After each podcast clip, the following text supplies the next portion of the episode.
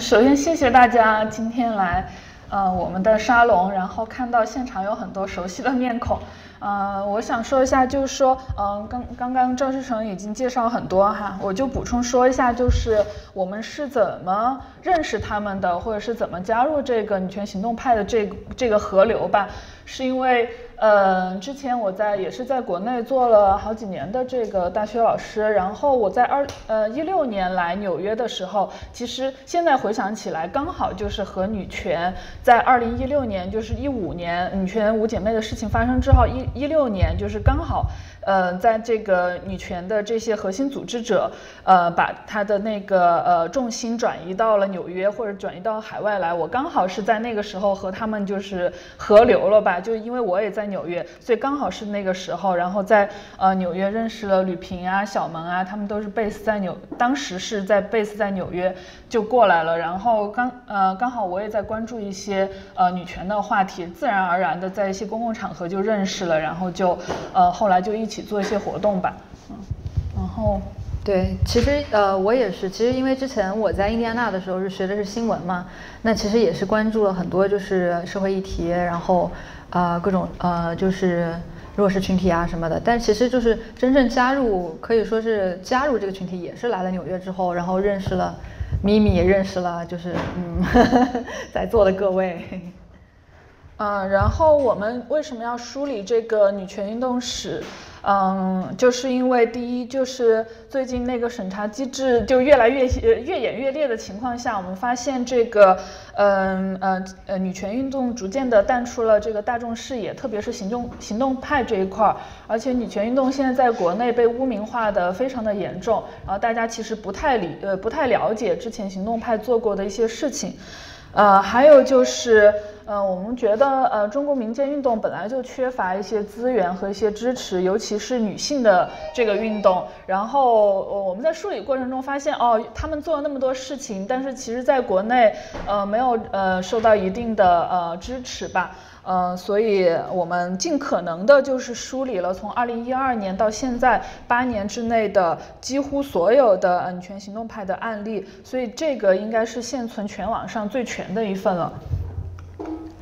呃，然后我想简单的介绍一下这个青年女权运动呃行动派的诞生是什么样的契机。它最早可能要，呃，它最早可能要追溯到一九九五年，就是在北京开了一个叫做呃第四次世界妇女大会。在那次会上呢，嗯，就是最早的一批可能处在启蒙时期的这个中国女权主义者，在这个会上可能看到了就是来自世界各地的女权主义者他们的一些。在做的一些事情，然后他们的思想，然后他们的理念，那是一次比较宝贵的，就是呃，对中国女权主义者来说，一次宝比较宝贵的教育机会吧。因为在那一次呃世界妇女大会之前呢，中国的女权处于一种什么样的情况呢？就是主要的女权主义者还是体制内的，比如说他们是妇联的干部，然后比如说他们是高校的这个性别学科的一些老师或者是一些建设者。他们是最先开始，就是，呃，在海外游学的过程中，然后把西方的女权的一些思想、一些理论带到了高校里面去建设性别学科，所以这个时候他们是最先的一批，呃呃，女权主义者，比如说大家熟悉的艾小明啊，他们都是就是学科建设者。然后，但是在九五年的这个世妇会之后，就发现了，就是说它催生了中国民间妇女组织的第一波兴盛。比如说，以李萍为代表的这个女权主义者，她开始逐渐走出这个体制的范围，把女权主义带向了社会。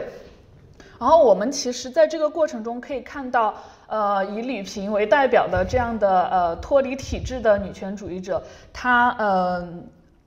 在这个过程中始终处于一种引领和。呃，引领了整个青年女权行动派的这样一个作用吧。嗯，当时呃，一九九五年的时候，在呃《中国妇女报》参就是工作的吕萍，当时是去报道了这个世界妇女大会。呃，然后一九九六年的时候，就是在妇女会之后第二年，他就成立了这个妇女传媒监测网络。然后一零四年的时候，吕萍是从报社辞职成为自由职业者。然后零九年，这个妇女传媒呃监测网络就创办了女生。然后女生大家都知道就是女权之声的前身。然后到二零零九年，这个女生进入呃社交媒体。零九年刚好是社交媒体兴盛的时候嘛，进入社交媒体的时候，女生就改名成了女权之声。然后直到就是一八年，呃，上一年大家都知道女权之声是被全网封杀嘛。然后直到它被封杀之前，它都是中国就是国内影响力最大的女权的传播和倡导平台吧。然后它对整个青年女权派的这个行动提供了非常重要的指引。呃，然后还有就是除此之外呢，我们发现就是，呃，吕平和一些 NGO 工作者，他们于二零一一年发起的这个民间活动中心，大家可以看到这些照片，就是一元公社的当时的活动照片。然后一元公社它是致力于公民呃社会思想启蒙和社会动员，他们举办了非常多的呃就女权向的一些活动，所以呃。是在那个时候，一些年轻的女学生，然后在这个一元公社里面受到了这个女权的熏陶，然后我们会认为，在一一年的时候，那个是女权行动派的一个呃，就是呃温床吧，就是诞生的地方。然后在二零一二年的时候，你就会发现女权行动派他们开始呃密集的在这个社会上做一些活动。啊，然后我们，因为我们收集到的案例很多，所以我们会选一些比较有代表性的来介绍给大家。对，就是，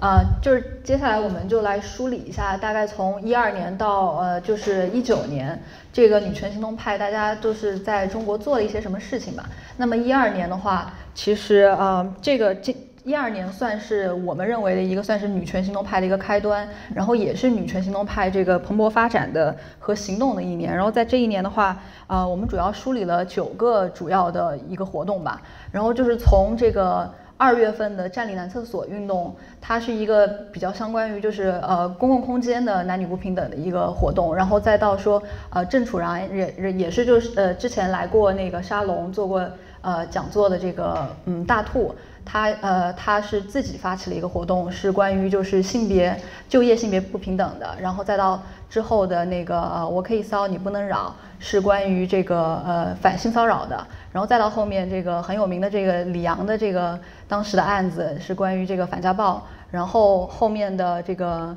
嗯这个剃头的这个也是关于就是呃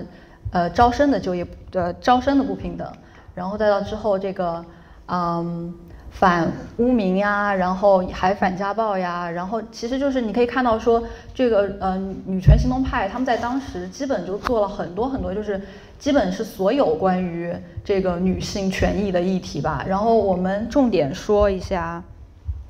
嗯，就是我们重点就是大概 pick 了六个，pick 了六个，呃，呃，在一二年的这个活动。我们先说一下就是占领男厕所吧。就是占领男所这个活动，呃，运动呢是当时就是是李麦子和郑楚然，郑楚然就是大兔，然后他们在广州市的这个越秀公园，然后呃的一个那个公共就是免费的公共厕所发起的一个活动，当时他们就啊带着那些就带着他们的小伙伴呀，然后那些抗议者，他们就直接冲到了男厕所里面，然后就让那些女孩都进去说我们要上这个男厕所。然后他们也打出了很多展板，然后上面写着说啊，女人更方便，性别更平等，爱她就不要让她等待呀，然后呃这些口号，然后去呼吁去解决这个男女这个侧位不比例不不合理的这个现象，然后这个女星。就是这个女性这个入厕时间啊过长呀，然后建议增加这个女性厕所和建议增加更多这个无性别厕所的这个这个呼吁。然后其实这个活动当时就得到了这个媒体的广泛的报道，然后在一个月之内，呃，占领男厕所的活动就基本就普及到了很多中国各个城市。然后其实我们也就认为是从这个活动开始，就是啊媒体也广泛的开始关注了这个女权行动派的这个行动。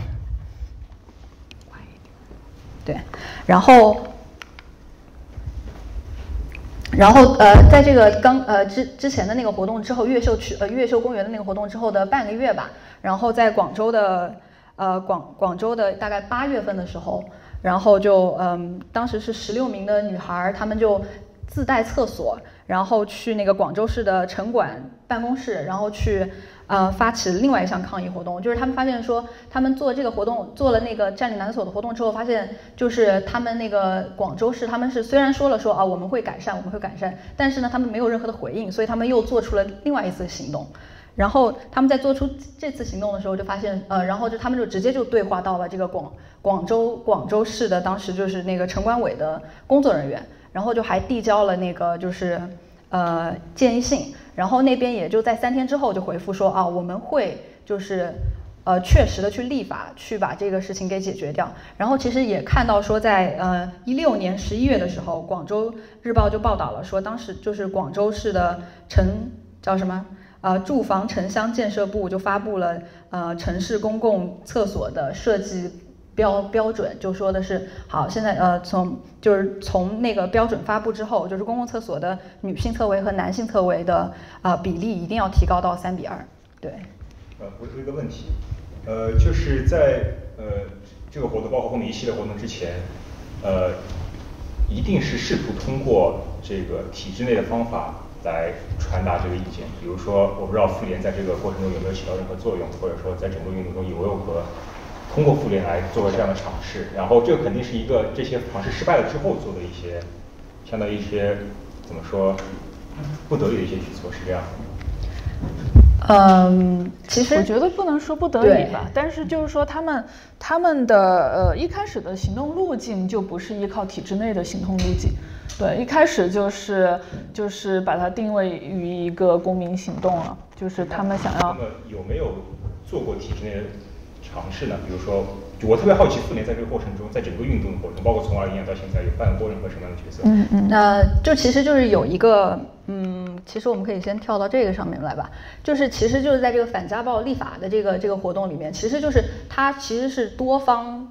呃，层次上面的，就像这个是可能是就是青年女权行动派大家在民间然后去呃去做的一个努力，但是其实，在体制内，他们也是就体制内的那部分，就是像妇联啊，像你说的，像像律师啊，像他们互相配合，对，互相配合，其实算是一个配合的一个一个状态，才能形成一个就是呃之后的这个反家暴立法，对。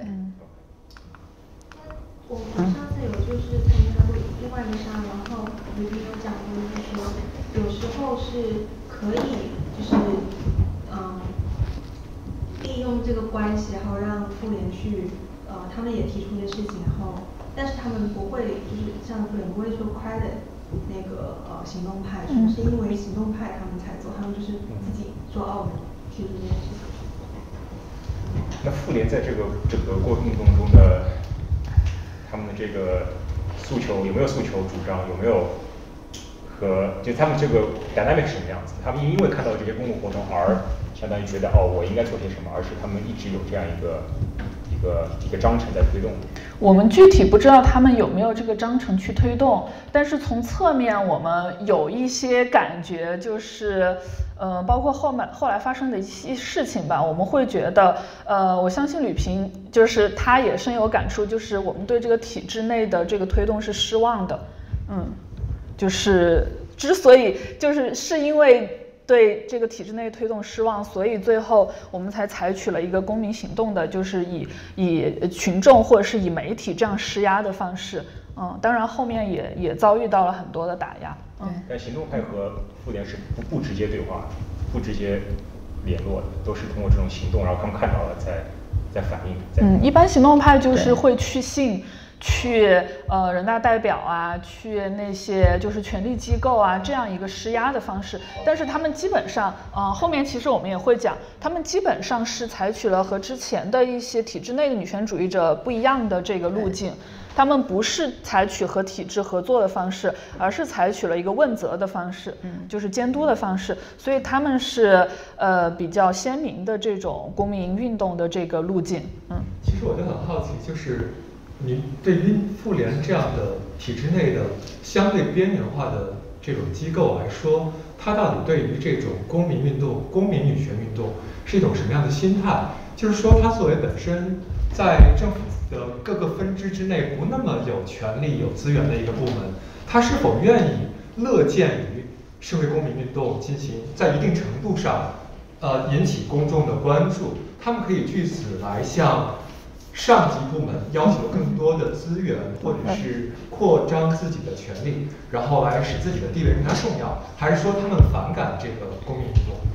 我觉得，我觉得，呃，都有，都有对对。对。因为其实最开始的时候，我看过一个文献是，呃，我们可能大家都觉得最开始的这个中国的妇女权利运动完全是一个自上而下的，是吧？是一个一个国家推国家主义或者国家推动的一个这样一个，它是有呃，就是共产党推动的一个这样的一个活动嘛。但实际上，我们最后看一些文献的时候，我们发现，其实每一次妇女运动都是一些体制内的女权主义者，她在辗转腾挪去去利用这个体制，然后去推进一些妇女权利。所以我们会相信体制内肯定有一些人，他是呃，包括特别是一二年、一三年的是这个运动的时候，体制内的是肯定是有一些回应的。嗯，但是但但后来就是发生了一些呃，这个水温变化之后，这个情况就变得不一样了吧？就对，就是其实我去年的时候是跟一个之前在妇联的一个算是姐姐吧，就聊过天。然后她现在也在，她是来了美国嘛，她移民了。她也是说，当时他们，她也是大概一二年、一一年的时候，当时是在妇联。她就是说，他们其实当时是那个热情是很高的，就是想推动说这个妇女权益啊。然后他们是很当时是很信任，说是可以通过这个体制内的方法去推动的。只是说到了后面，这个可能到了。呃，一一三一四的时候，发现说哦，这个路径其实是很难去推进的，对，可能也是这种。然后 我们接下来还有问题吗？我们接下来就简单过一下看看那个视频吧，要不？哪个？就是那个就我可以骚那个事第，一个第一个对对对，这个也是很有名，而且是很有意思的一个案例。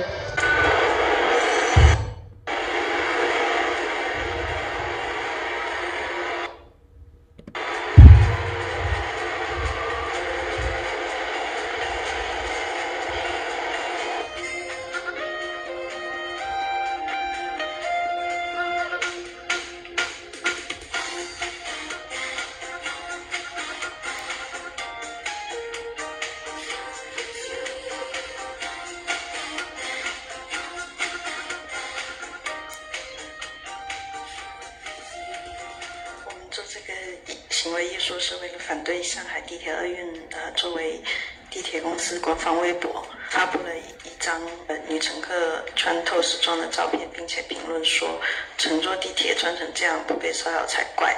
的一个言论，引起了网络上的网友的讨论和回应。有一些网友要求他们删微博，并且道歉。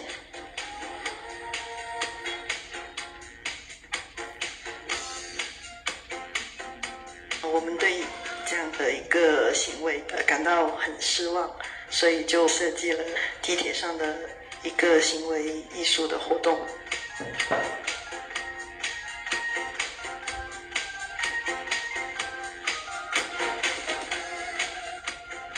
女权之声是新浪微博上一个关心妇女权利的账号。我们之前和上海的这些行动者也有一些联系。上海这几位志愿者他们在地铁里进行的行为艺术呢，可能首先是对呃我们网上在之前在网上已经进行过的这样的一个争论和呃表达的一个支持。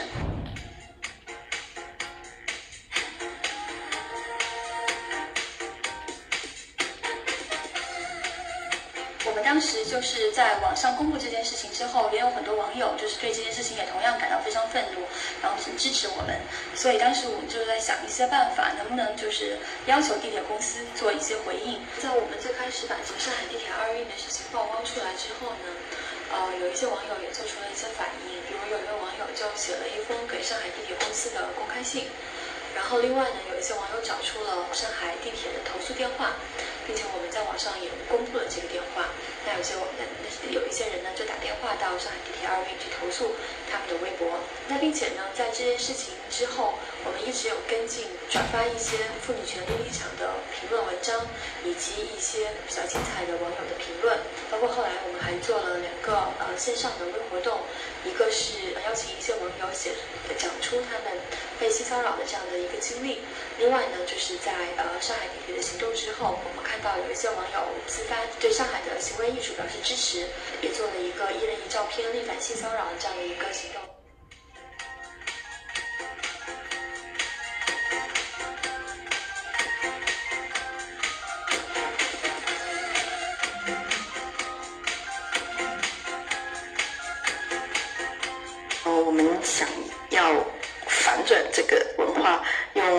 这个字来代表女性对自己身体的自主权，如何穿衣或者如何表达肢体，都不是女性被妖魔化和无名的理由。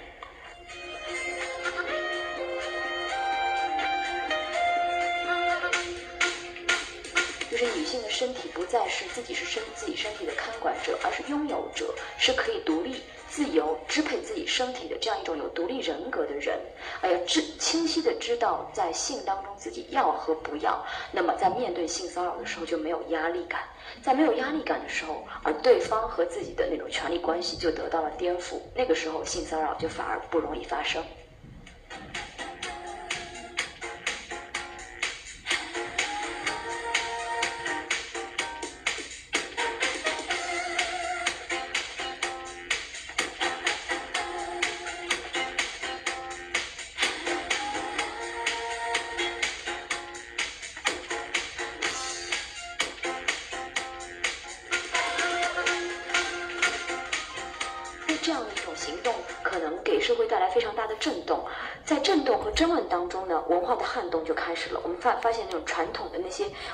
这样就表现了极大的惊吓，这种惊吓事实上就是传统开始转变的可能性。当然，我们知道这不是一天一日可以完成的，也不是一次两次可以完成的。但是文化的改变就是这样一次一次的行动当中开始发生变化的。我相信很快那天就会到来。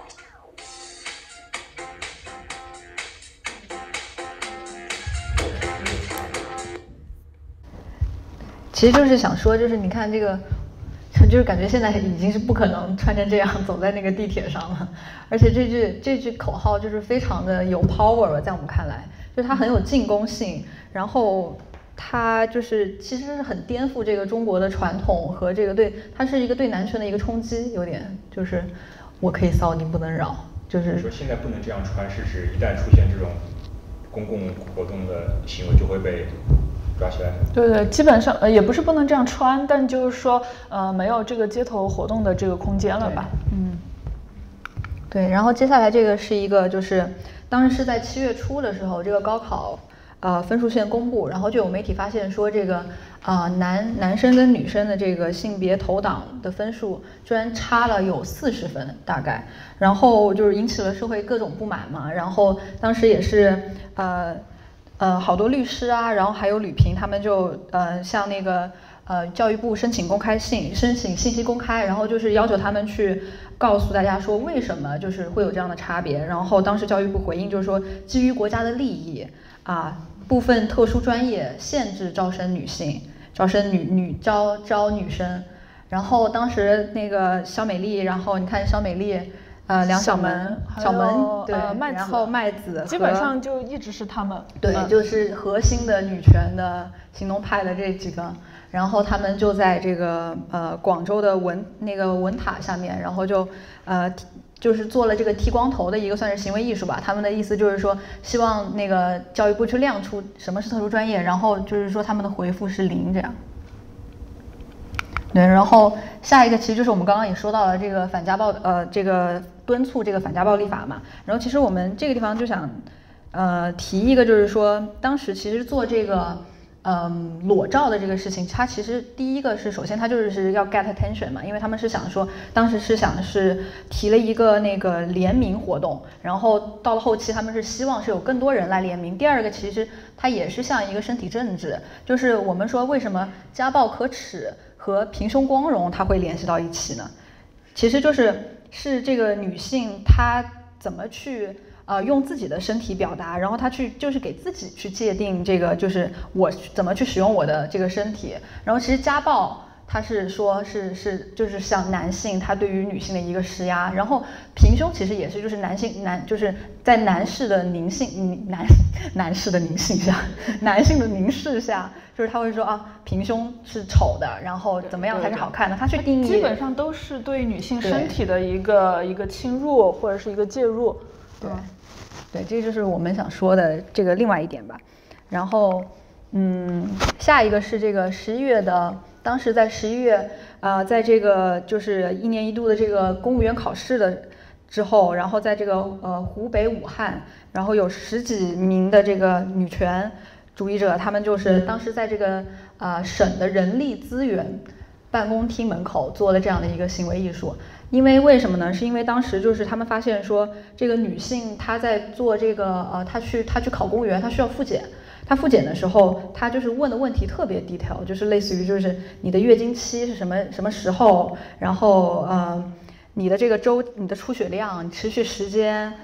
然后就是各种奇奇怪怪的问题都要问的特别具体，嗯，对，然后他们就觉得说这个是不仅是涉及到了这个。公民的这个个人隐私，而且他们就是想让，就是这其实也是一个男女不平等嘛，就是在这个呃入职的时候，而且又是公务员，就是说他明显是一个国家公权力对女性也是身体的一种呃侵犯吧？对，就是就是就是好，就其实这个活动跟上个活动就感觉像说女性的身体不是男人的，就得是国家的，就反正不是自己的，对。对不起，这个能再讲两句吗？就是嗯。当时的那个政府的逻辑是什么呢？为什么要为什么要查这些问题？就是为什么要复检是吗？对对对，为什么要问复检、问月经期啊、问出血量这些问题？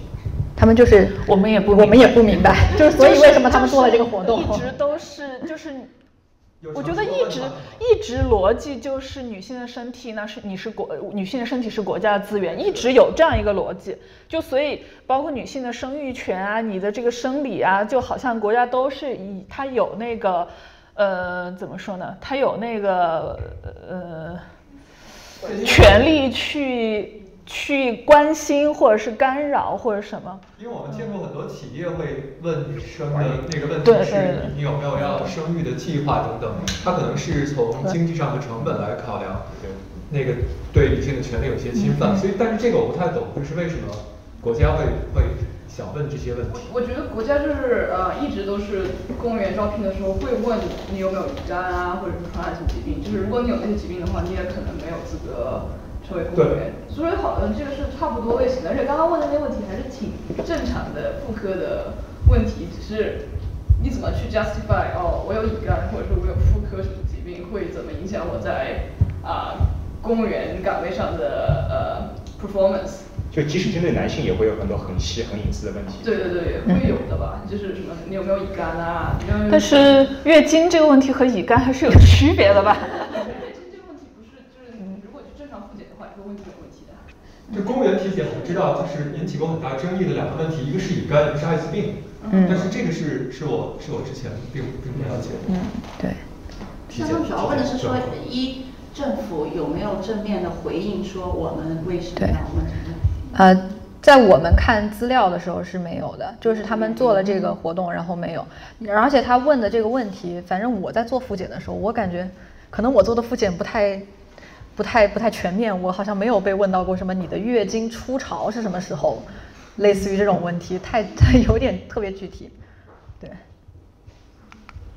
然后下一个这个就也是一个反家暴敦促这个反家暴立法的，然后这个这个画面应该是很有名很有名的，是关于这个女权行动派算是最有名的一个画面吧，就是嗯，他们其实从这个一二年。然后到这个呃反家暴立法这个期间，他们做了就是呃一系列的很多活动、很多行动吧。就是这个也是，就是他们当时是呃在这个世界人权日，然后也是在这个消除性别暴力呃十六天的最后一天，然后他们在这个呃北京、广州，然后呃全国十几个城市吧，然后都做了这个上街去呃去这个举牌呀，然后去呃去嗯去去发传单这样的行为，对。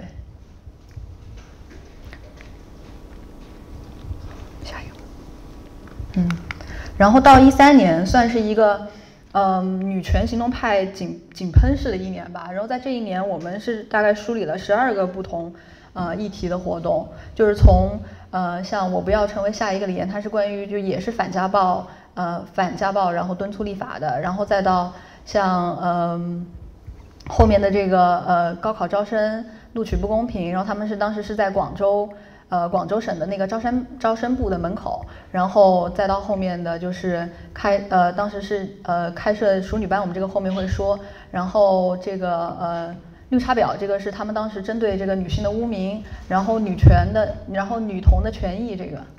然后再到后面一系列的各个不同议题，他们都有各种不同的行动。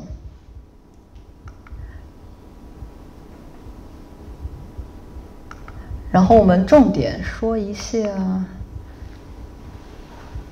就是可能关关于不同议题的这个不同的行动吧。这个行动的话是当时，呃，在广州的这个真光中学，他们是在学校里面开设熟女班。他们在这个班里面呢，就是教一些就是呃穿旗袍，然后呃你要就是什么，嗯。就是怎么女德方面的东西，就是你要怎么去作为一个淑，你要怎么去做一个淑女，怎么去做一个女人。然后当时就是也是引起了这个新闻报道吧，然后就是。嗯，六个行动者，他们当时就去了这个学校的门口，就去抗议，就是就是当时你看举的那些牌子，什么我是来发展的，不是来打酱油的，什么淑女顶个毛线之类的这种。然后，呃，很有趣的是，当时看抗议这个活动的主要的这个参与人是一个男生，他是这个华南理工大学的学生，然后他就觉得说，哎，怎么淑还有淑女班这种东西，然后怎么可以就是开设什么烹饪啊，什么口才呀，然后什么礼仪课，然后这个。这个各种关于就是怎么当一个好女人的这种课程，对，他就觉得呃，那这种班也应该让女男生参加呀，所以他就穿了一个裙子，对，对，他就觉得只开给女生不开给男生，那这是为什么呢？他就穿了一个裙子，然后去那个门口。说到这里，我想能回到这一页吗？嗯。呃，我想讨论跟他有点相关的，可能不直接相关的问题，就是呃，我不知道现在还有多少多少城市有女中。我们上海是有女中的，上十三女中，对。然后呢，我的啊，台湾台湾也有哦，有小林女中，对。对，我不知道还有其他地方有吗？就中国，我不知道你们怎么或大家怎么看待这个女中的这个，因为它其实是一个历史演变的一个一个产物，就不会有，就你说十三女中以前叫。圣玛利亚中学就是宋十三年的都是在里面。圣玛利亚中学和中西女女中这两所民国时期的学校，然后合。对对，就是它不会是新中国重新开起来一个一个学校，不太会开。对，然后但现在时间我们又转变成为混校一段时间。啊，你是女中毕业的是吧？对，然后我就问大家怎么看这个。它是不是跟这个女权有有关系的一个话题？它如果是的话，大家怎么看？然后，呃，我之所以提这个呢，是因为 我是上海人，我的我的我的堂妹她在这个上海十八中学工作，十八中学在几年开了一个男生班。哦，然后呢，然后呢，就是现在还有，然后他们之前给我爆出来很搞笑的新闻，说就是好说出现了，就是男生班大家什么呃，经过多少年的这个努力，然后什么平分数比平均分高了。零点几分，然后大家就比较吐槽这个事情，然后呃，然后我就觉得，就因为我就觉得这个事情也是蛮，我就就很奇怪这个脑洞是怎么，他们怎么想，为什么会会开会开男生班？他们就我不知道大家怎么看这个跟这个女校和男生班这种话题，大家可以，我觉得可以正好借这个机会可以可以聊一聊。姑姑应该可以说一下吧，嗯。开设女校和开设男生班实际上是两个不同的逻辑，是是，因为他开设男生班，他可能是觉得就是男生一起学习可以以免女生的这种对他们意注意力的侵扰，所以好像最后并没有什么效果。校呢一开始是为了让旧社会的女性有一个平等的教育机会。我们十三女中在早期也都是宋庆龄、宋美龄这样就是比较贵族阶层的这种女性可以上的。但是我觉得近年她虽然我们虽然我也上过这种傻兮兮的礼仪课，但是 但是但是我觉得我们现代女校的逻辑实际上是为了就是在女性的青春期这个阶段。因为如果你上混校的话，你在国内会受到一种就是隐形的性别歧视吧？我觉得，就是比如说很多男生会对你的外貌进行一个进行一个评论，然后老师也会倾向于把一些机会就是更倾向于给男性。嗯，我觉得，而且我觉得就是女校在一个这样的一个环境里，我们更加的会倾向于去讨论女权的话题。就是我离开女校之后，我在国内的经验，我是很少会看到有同龄的女性非常主动的关心这个议题。然后我后来发现，就是在国内有推动一些女性的，就是这种艺术展览啊，这些就是也都是我们学校的，嗯，学校的毕业生，就是都发现都是我的学姐，就是我们是有一个嗯同校的一个关系。所以我觉得现在的女中实际上，嗯，我们虽然学校近期的成绩不是太好，但是但是我觉得它实际上是为了培养女性的一种个人的心智这样一个发展的一个。嗯，一个学校的一个教育机构，我觉得。你说这种讨论大学也是有女校的，是同样的逻辑吗？你觉得？嗯，大学有女校的，像韩国那种，我觉得它不是同样的逻辑。我知道一些美国女校的情况，有认识朋友在美国女校里面上呃本科的，然后他们他他们也有男生会加入那个会参加那个女校，就是美国女校一般都非常 liberal，他崇尚的不是说哦女性就一定要女性才能上那个女校，他崇尚的是。你自己认为自己是什么？我们给你这个机会参加这个女校。如果你是一个生理的男性，identify yourself as female，你可以去；或者是你是一个 non-binary，你可以去。它就是它其实更 promote liberal，而不是说更 ideology。所以说，真的就是这样，美国知道然后参加美国跳跳的第二部分，非常 progressive，而不是说那种以前的老旧的思想延续。对对对，就直接跳。好奇，像你在女中看到这些女权话题，是一种完全学生自发的，还是有点半传统半校方的这种形式？是学生自发的，但是我们就会有更多的机会吧。然后我们学校也有那种。半校方的那种，就是比如说社团会说，我们这一期刊物要做女权相关的这种主题，就是要推广这个东西的演进。那据你所知，最近几年这些空间是在缩小还是？我觉得是，其实是相当于没有吧，更多的是依赖学生他的这种自主和这样一种全女性的这样讨论空间比较大。那你觉得，所以你觉得这是一个好事情，就是办女校是一个在当下。办女校对于青春期的女性都是一件好事情，因为我们看了很多美国的女校，也会发现他们的毕业率就是占了很多女性精英的很大一个部分。嗯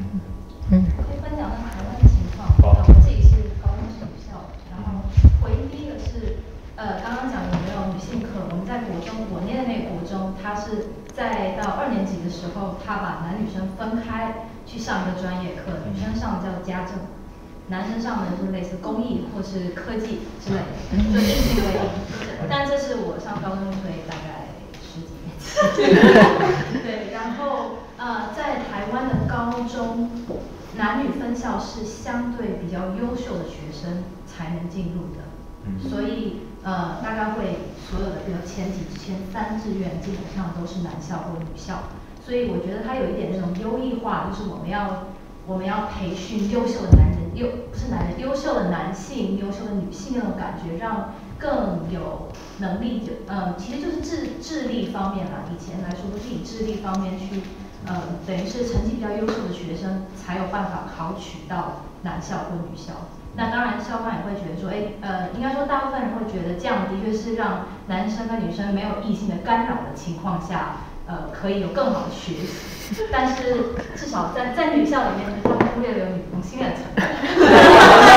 外一个是男校女校之间有无数的联谊，所以这也是一种光荣，就是第一志愿男校要跟第一志愿的女校做一个情况。所以回到这个。两句，我看过一个纪录片，专门讲男校、女校 versus co-ed。它主要的区别呢，就在于无论是男校还是女校，如果没有对立性别的话，他们的研究是发现，呃，无论是男校还是女校，里面的孩子 more be themselves。比如说女校的学生，他们就会观察到一个现象，他会把别的女孩子做的积木他会打翻，但是如果有男生在场的话，他会，哦，我要 act like a girl，他就不会把积木推翻。男校也一样。他有一些所谓女性化的行为，他会做出来，没有人会 judge 他。但是如果男生、男生、女生都在场，他会说哦，那我要 act like man，他就不会有这种所谓女性化的行为表现出来。所以那个纪录片整个的一个意思是说，这种不是 co act，男生男生在一起，女生在一起的话，让他们更容易 be themselves，发发展他们的个性。嗯。所以这个包括主讲人从这个女权的角度来说，你们觉得这是一个？应该提倡的，还是应该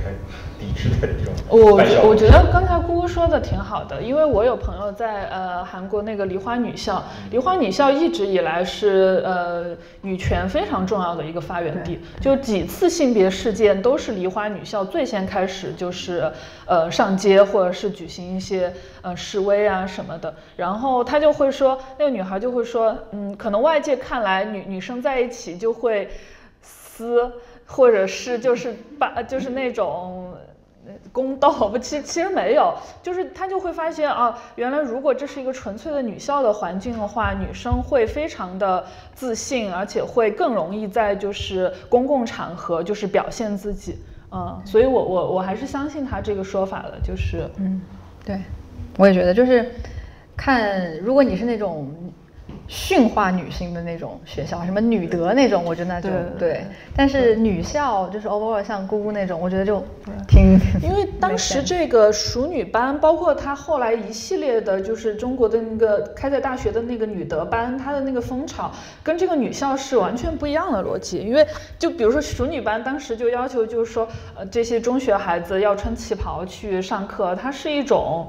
对驯化的那一个一个状态。再下一个是，呃，关于那个女童权益的一个，就是当时是为了纪念这个国际不再恐同日，然后当时的行动者是在这个北京海淀海淀桥地铁六号线旁边做了一个行为艺术，然后呃，其实我们说这个这个呃案例的原因，是因为就是其实你会发现说拉拉拉拉的那个。活动其实，在呃，在中国它是更加隐形的，就因为它又兼它又有又又是在 LGBT 的这个 community 里面，然后它又是这个女性，它就相对于这个男同，它其实声音更加的小，然后更加的其实相对于隐藏，所以就是呃，这个这一群就是嗯青年女权行动派，他们也是在很致力于说去关注说这个女性就是女同性的这个权利上，对。然后下一个很有名的就是，嗯，当时是这个，呃，五月的时候，一三年五月的时候，这个海南万宁小学校长，然后呃，和这个什么呃，当时是什么什么呃，房管局的这个不对，当时是什么对房管局的工作人员，他们去他们去跟那个小学生开房，被发现了，大概好像六个，对，六个这个小学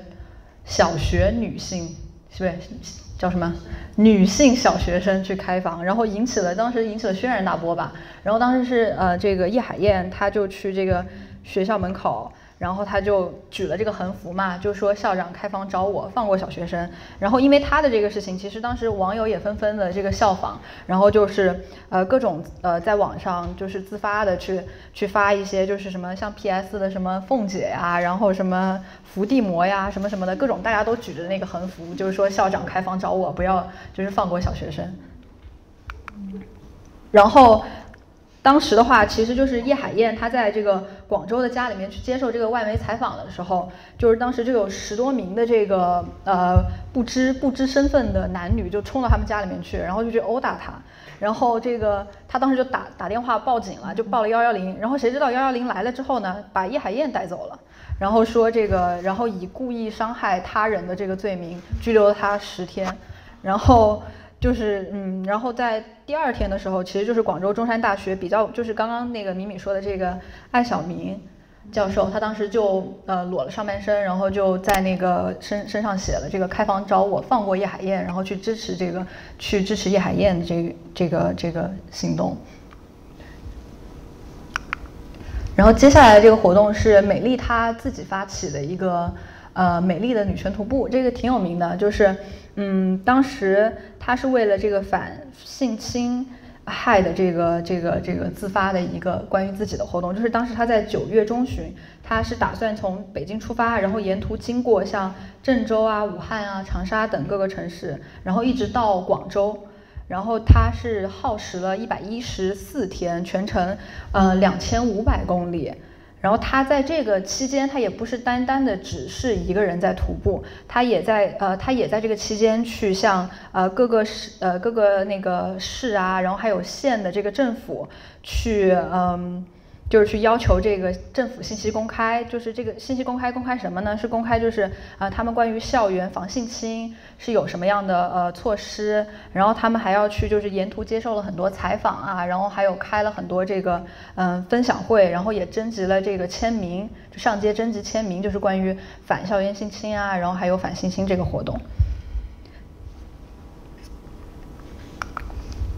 然后他也表示，就是当时肖美丽她其实也说了，她说她选择这个呃女性独自徒步的这个方式，也是因为就是中国社会对于女性有各种刻板印象嘛，就是说啊长途长途的这个徒步是不适合女性的，然后你在这个期间会什么哎呀，你有可能会被强奸，你有可能会被什么呃性骚扰，你有可能会被各种迷奸什么什么的，就是她想通过这样的一个行动去告诉大家说，其实不是这样的，你要打破这个对于女性的这个刻板印象。对，而且他也提出来，就是即便女性哪儿都不去，也没有办法避免自己被侵害。就是你不能最后把女性关起来，然后要求就是说女性来就是防止性侵害，是吧？就是去限制女性自由。包括最近发生的那个滴滴事件的，它的逻辑也是这样嘛？就是你要保护你，防止你被性侵害，是吧？最好的办法就是限制你的这个出行自由，它是这样一个逻辑。下一个就是，呃，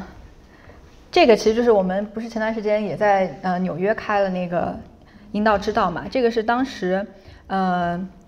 一三年的十月三十一号的时候，当时也是这个呃北外性别行动小组，他们是要在学校演出这个阴道之道，然后他们为了宣传自己的这个阴道之道的这个话剧，所以就发起了一个在人人网上面发起了一个就是。真人的自白的一个一个活动，就是说我的阴道说，然后你可以自己写下你想说的那个话。然后当时这个活动其实就是在社交社交媒体上面就是迅速的传播，然后但是接受的很大一部分都是批评和谩骂，就是说你怎么可以把这个东西放在网上？你怎么可以说这么敏感的事情？然后这种就是低俗之风，就是都是用的这个这样的词，然后去形容当时的这个这个活动。嗯，然后后来也是女权之声介入，然后去反击这种呃舆论吧。嗯，然后其实当时你会看到像呃阴道独白或者阴道之道这样的剧，当时是在中国国内的各个高校呃呃或者是公开场合吧是非常流行的，就是他们演出了可能有十多场，然后都基本上是场场爆满。但是到到后来就是最近可能几年才完全没有这样的一个空间了。对，就是这种这种去消除身体耻辱的这种活动，其实就是在女权行动中一直都有嘛。因为就这样的这样的活动，其实是非常，反正对我来说，我觉得是非常有利于我去获得力量，然后去就是去让就是每一个参与者他都在这个在这个活动中，他去释释放自己啊，然后去就是去其实更加激进的去去对抗这个男权的这个这个思想。然后到了一四年，就发现说，这个活动骤减，就只有我们梳理的只有两个了。然后一个是这个呃，要这个呃反性别歧视，然后要呃婚姻自主的。然后第二个是这个呃反那个就业性别歧视的。然后我们可以说一下，重点说一下这个，当时是呃。抗议这个百合网的这个逼婚广告，我不记得大家记不记得这个广告？就是当时就是百合网他发了一个广告，就是是有一个病呃，就是一个女孩她不结婚，然后她奶她的外婆还是奶奶，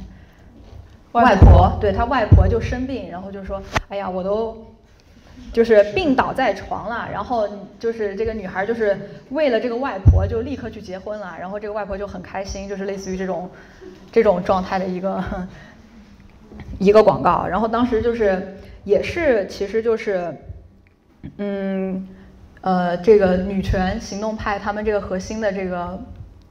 这个人，他们就当时就去这个百合网的门口去抗议这个广告，就是说你呃，就是他们当时就举着这些牌子呀，然后还合唱他们用什么《爸爸去哪儿》改编的歌曲，叫什么《外婆别逼我》，然后去就是去门口抗议说你呃。嗯，我们是需要婚姻婚姻自主，然后反对这个性别歧视，对。然后也得到了回应，就是百合网当时就说他们会下架这个，对，撤这个广告。然后到了一五年，也也是这个女权行动很重要的一年吧。就是你可以看到说，就是很重要的就是当时在三月份，这个女权五姐妹被捕，然后全球声援。然后之前有像关于这个呃女性污名的这个当时春晚的女性污名，然后这个秋白的就也是关于嗯这个同性同性的这个权益，然后再到这个女子腋毛大赛是刚是是也是一个消除身体的污名的一个活动，然后这个女女童的这个李麦子她当时就是在那个北京举行了她自己的婚礼，也是跟她的女朋友，对，也是关于女童的这个权益的。然后我们可以具体说一下这个，嗯，这个这个春晚当时的事情吧。就是就是其实呃有印象都发现说春晚其实就是一个非常歧视的一个 一个一个节目，就充满了各各式各样的歧视。对，就是各种歧视。然后当时是二月份的时候，也是就是女权之声他们有一个群，然后他们就是在那个群里面，其实他们是那个群叫做呃春晚吐槽群。他们就在那个群里面发现，就是就各种吐槽说，哇，春晚还能这样说，什么胖子，什么南方人，什么各种，然后他们就是残疾人，残疾人什么什么的，然后他们就是在呃春晚当时他们就就是统计了大概有四十四处这个存在歧视的这个片段。然后他们，所以他们就是，嗯，在刚刚春晚刚过的时候，他们就发在微博上发起了抵制读春晚的这个联名信的活动，在四个小时之内，他们就征集到了大概一千个人的签名。然后，而且他们发布了一个就是呃全面的监测春晚存在什么歧视的这样的报告。然后，嗯，也是就是。呃，你看他们就有去各种，他们就在全国去各种的这个邮局，他们就去把这个信去发到，就是发到这个这个这个广电总局，然后去检举说这个春晚它是有存在歧视的，需要这个广电总局去呃就是去整改嘛，就这样的事情。然后他们也在之后的三月份，然后也发起了一个万人去联名要求春晚停播、春晚有毒的这个活动。然后，嗯，到了三月七号的时候，就是当时是，其实就是你看到三月七号嘛，就是妇女节的前夕，就是女权五姐妹，就是王曼，然后呃大兔，就是我们的郑楚然，然后那个李麦子，然后武蓉蓉和这个韦婷婷，他们当时就是他们是在呃这个这个妇女节前期，他们想去策划，就是说在反，就是在公交车上面去发放发放这个反，呃。反性侵的这个贴纸，他们都还是在策划的阶段，然后就被这个分别在广州、跟杭州和北京各地，就是被这个警方以这个滋滋寻寻衅滋事的这个罪名，就是跨省抓捕了，是跨省抓捕。然后就是当时是拘留了三十七天，然后而且在拘留的过程中，他们其实就是不断的受到了这个警方的这个呃巡审啊，然后和虐待呀，包括就是长时间不让他们睡觉，然后拿这个强灯去照射他们的眼睛，然后而且他们还就是戴了那个手铐和那个脚脚链，然后在这个时间，其实也就是你就发就就是他是呃发生了就是这个这个。全球的一个声援女权五姐妹的行动，你就发现了说，其实就是这个女权行动，它就是变成了一个全球联动的一个状态，就是不仅是这个本土的这个青年女权的这个小伙伴们去这个声援他们，也有就是全世界各地的这样的一个女权，它有了那个连连接和互动。情况是这个事情发生的时候，那个女权的这个生存环境已经非常恶劣了，所以在本土。你没有办法去做一些大的这样一个声援活动，它是受限的嘛。然后本土的媒体也是被压制的，所以在这种情况下，只有广泛的就是发动国际力量。然后当时是非常多的在国外的女权小伙伴，然后呃，包括他们也呃，纽约的也是在那个呃是妇女峰会是吧那天，然后呃纽约的小伙伴在联合国门口去举牌，然后呃要求释放呃女权五姐妹。然后这个这个当时引起的这个声浪，然后当时希拉里也表态了嘛，就是让立即释放女权人士。当时这个引起的这个声浪是，我觉得是当局完全没有想到的，就是女权好像他们觉得不会有这么大的影响力，但是居然是全球形成了一个声源。对，就所以我们现在来看，就是当时的这个这个营救的这个行动是非常成功的，非常成功。对，就是在三十七天就拘留三十七天，他们就就呃虽然。虽然他们还是就是到现在为止还是一个犯罪嫌疑人的身份，没有没有，其实就一年之后，他们一年之后是被那个撤那个，他们没有被，嗯，就是他们是一年之后就是，呃，就是当时他们是说不能离开拘留地，然后每个人就必须找一个什么别人来担保他们，然后他们就是取保候审嘛，对，取保候审的这个状态，对，一年之后好像这个案子才被呃撤销的，对。对，其实就是通过这个事情就看到说，女权好像就是也就走出了这个政治的这个安全区。就之前好像上街呀，然后做什么活动啊，好像当局也没有什么特别，就可能就是媒体上面不报道或者删除。但这个这个这个事情一出来，就感觉像说，啊，你走出了这个安全区，然后你将面临到了一个是一个非常严峻的，然后。考验而且当时是因为相当于就是说，那其他的这个公民行动的这个团体都被打掉之后，那就只剩女权了，那你肯定就是在第一线了嘛。对，嗯，这个挺好。嗯，然后你看，就是到一六年，到一六年的时候，也就只剩，也就我们梳理的也就两个，就是关于女性权益方面的活动了，一个就是，嗯。也是反逼婚的一个众筹的广告牌，他们当时就是在这个，呃，就是地铁上，对地铁上面，然后是希望就是一个婚姻自主嘛一个状态。然后第二个就是这个反三七过三八的一个活动，我们可以重点讲一下这个这个活动吧。就是当时是这个呃李思盘也是一个女权主义，然后而且是中国知名的这个媒体人，她她和当时就是广州的新媒体的这个女性网络。然后发起的一个活动是为什么呢？是因为就是他们发现说这个三八妇女三八国际妇女节其实，呃，它是一个去很争取女性权益的一个节日嘛。但是在中国，就在这个呃，可能是资本啊消费主义呀，然后还有一些就是这个呃资本的这个呃要呃叫什么叫利用下，它就变成了一个像购物节的一个状态，就是大家都是要过什么女王节。然后要过什么女神公主节、公主节，而且就是在高校里面，你就发现说，就是，嗯，他会说我们要过女生节，因为不能说妇女，妇女是一个很老、很就是是一个就是一个鄙视的一个一个词，所以他们要过三七妇女生节，不要过三八妇女节，因为妇女这个词儿不好听。而且当时流行的一句话就是为什么三七是女生节，三八是妇女节嘛？不是有一个特别烦的那个黄段子吗？就是女生到妇女只差一日嘛。对，就是就是你就会发觉里面包括后来就高校里面女生节和妇女节很多的横幅，它其实里面有非常多的这种性骚扰元素，它其实就是公共空间利用公共空间，然后个表表表面上是表白嘛。但是那里其实是一个性骚扰状态，比如说你儿子呃，你你孩子以后有三十七个干爹啊之类的，就是有点有点公开的这种占便宜或者是这种状态，还有就是什么呃，反正更过分的都有，就是那些横幅，对，然后他们就是觉得呃。在这样一个营销的时代吧，然后三八呃一个是妇女这个名字被污名化了，污名化为什么老女人啊，没有性魅力，反正就是大家觉得对对于男权社会来说，可能女生只有两种，一种就是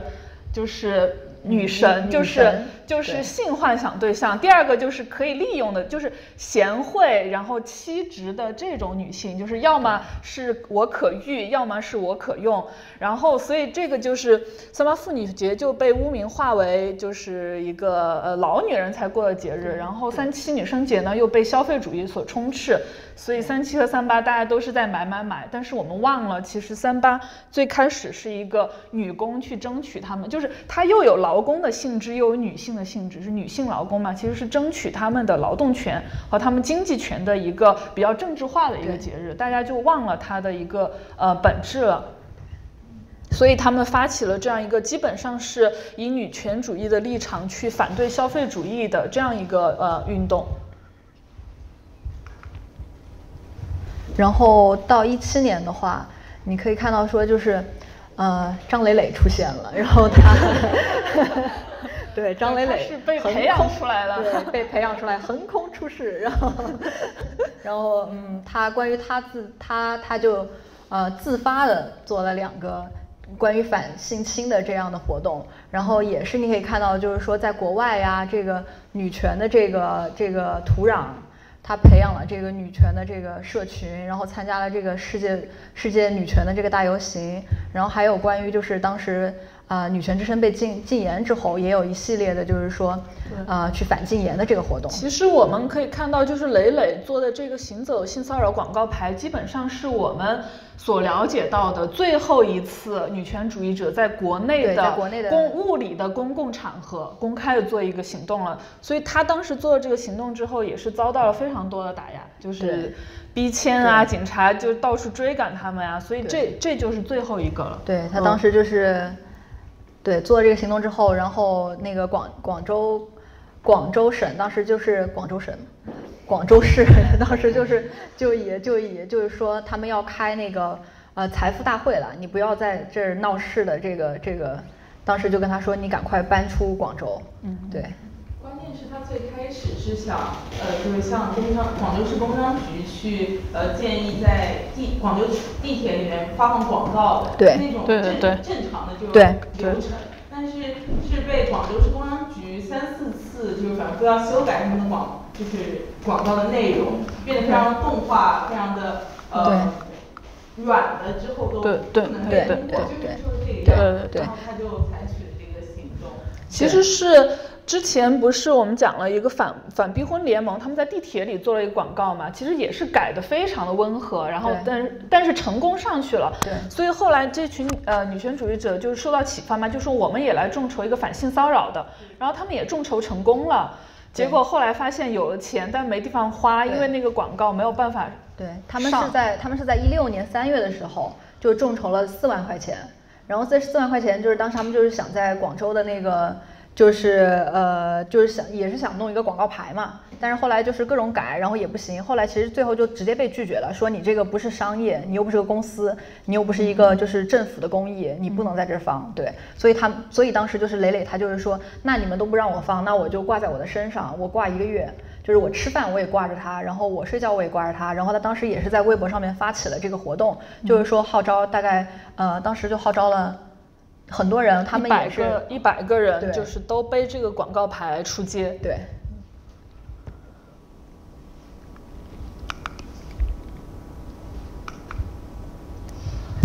然后，二零一八年的时候，呃，其实最。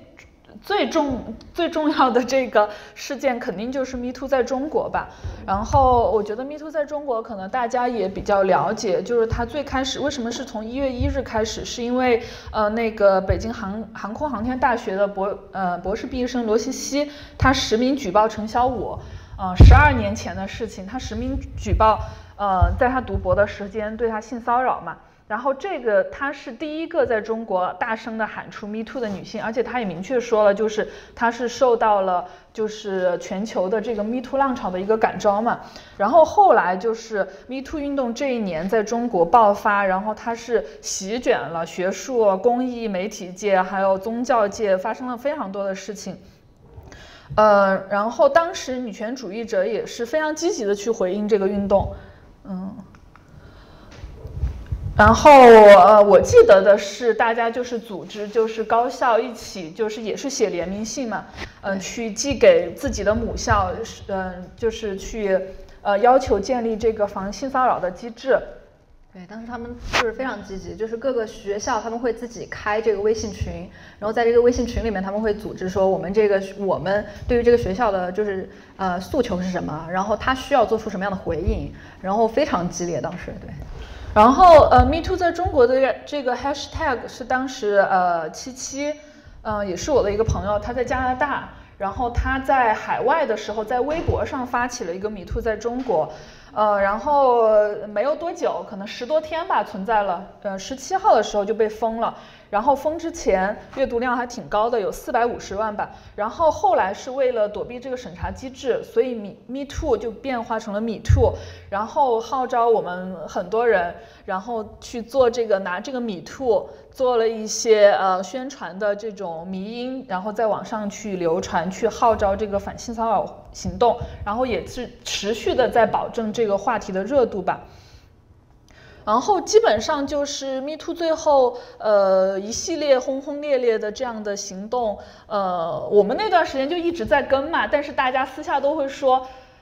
就是看到哇又出来了，然后又又就是如火如荼的状态，但是我们都有一点担心，就是说什么时候它会被就是全面打压下去，然后就这一天果然来了，就是当 Me Too 最后碰触到了这个体制内的人，就是朱军嘛，体制内的这个权力阶层。他受到全面的打压，虽然之前也一直在被审，但是没有就全面。但是朱军那件事情之后出来之后，就是当时微博是半小时内就是迅速删除了所有的嗯博文，包括所有的这个标签。然后我记得很清楚的是，是这个行动是在晚上嗯开展的，就是等夜深人静大家都睡觉的时候，一夜之间把它全部清理掉。然后第二天起来的时候，你就会发现。微博上再也没有跟 Me Too 相关的任何东西，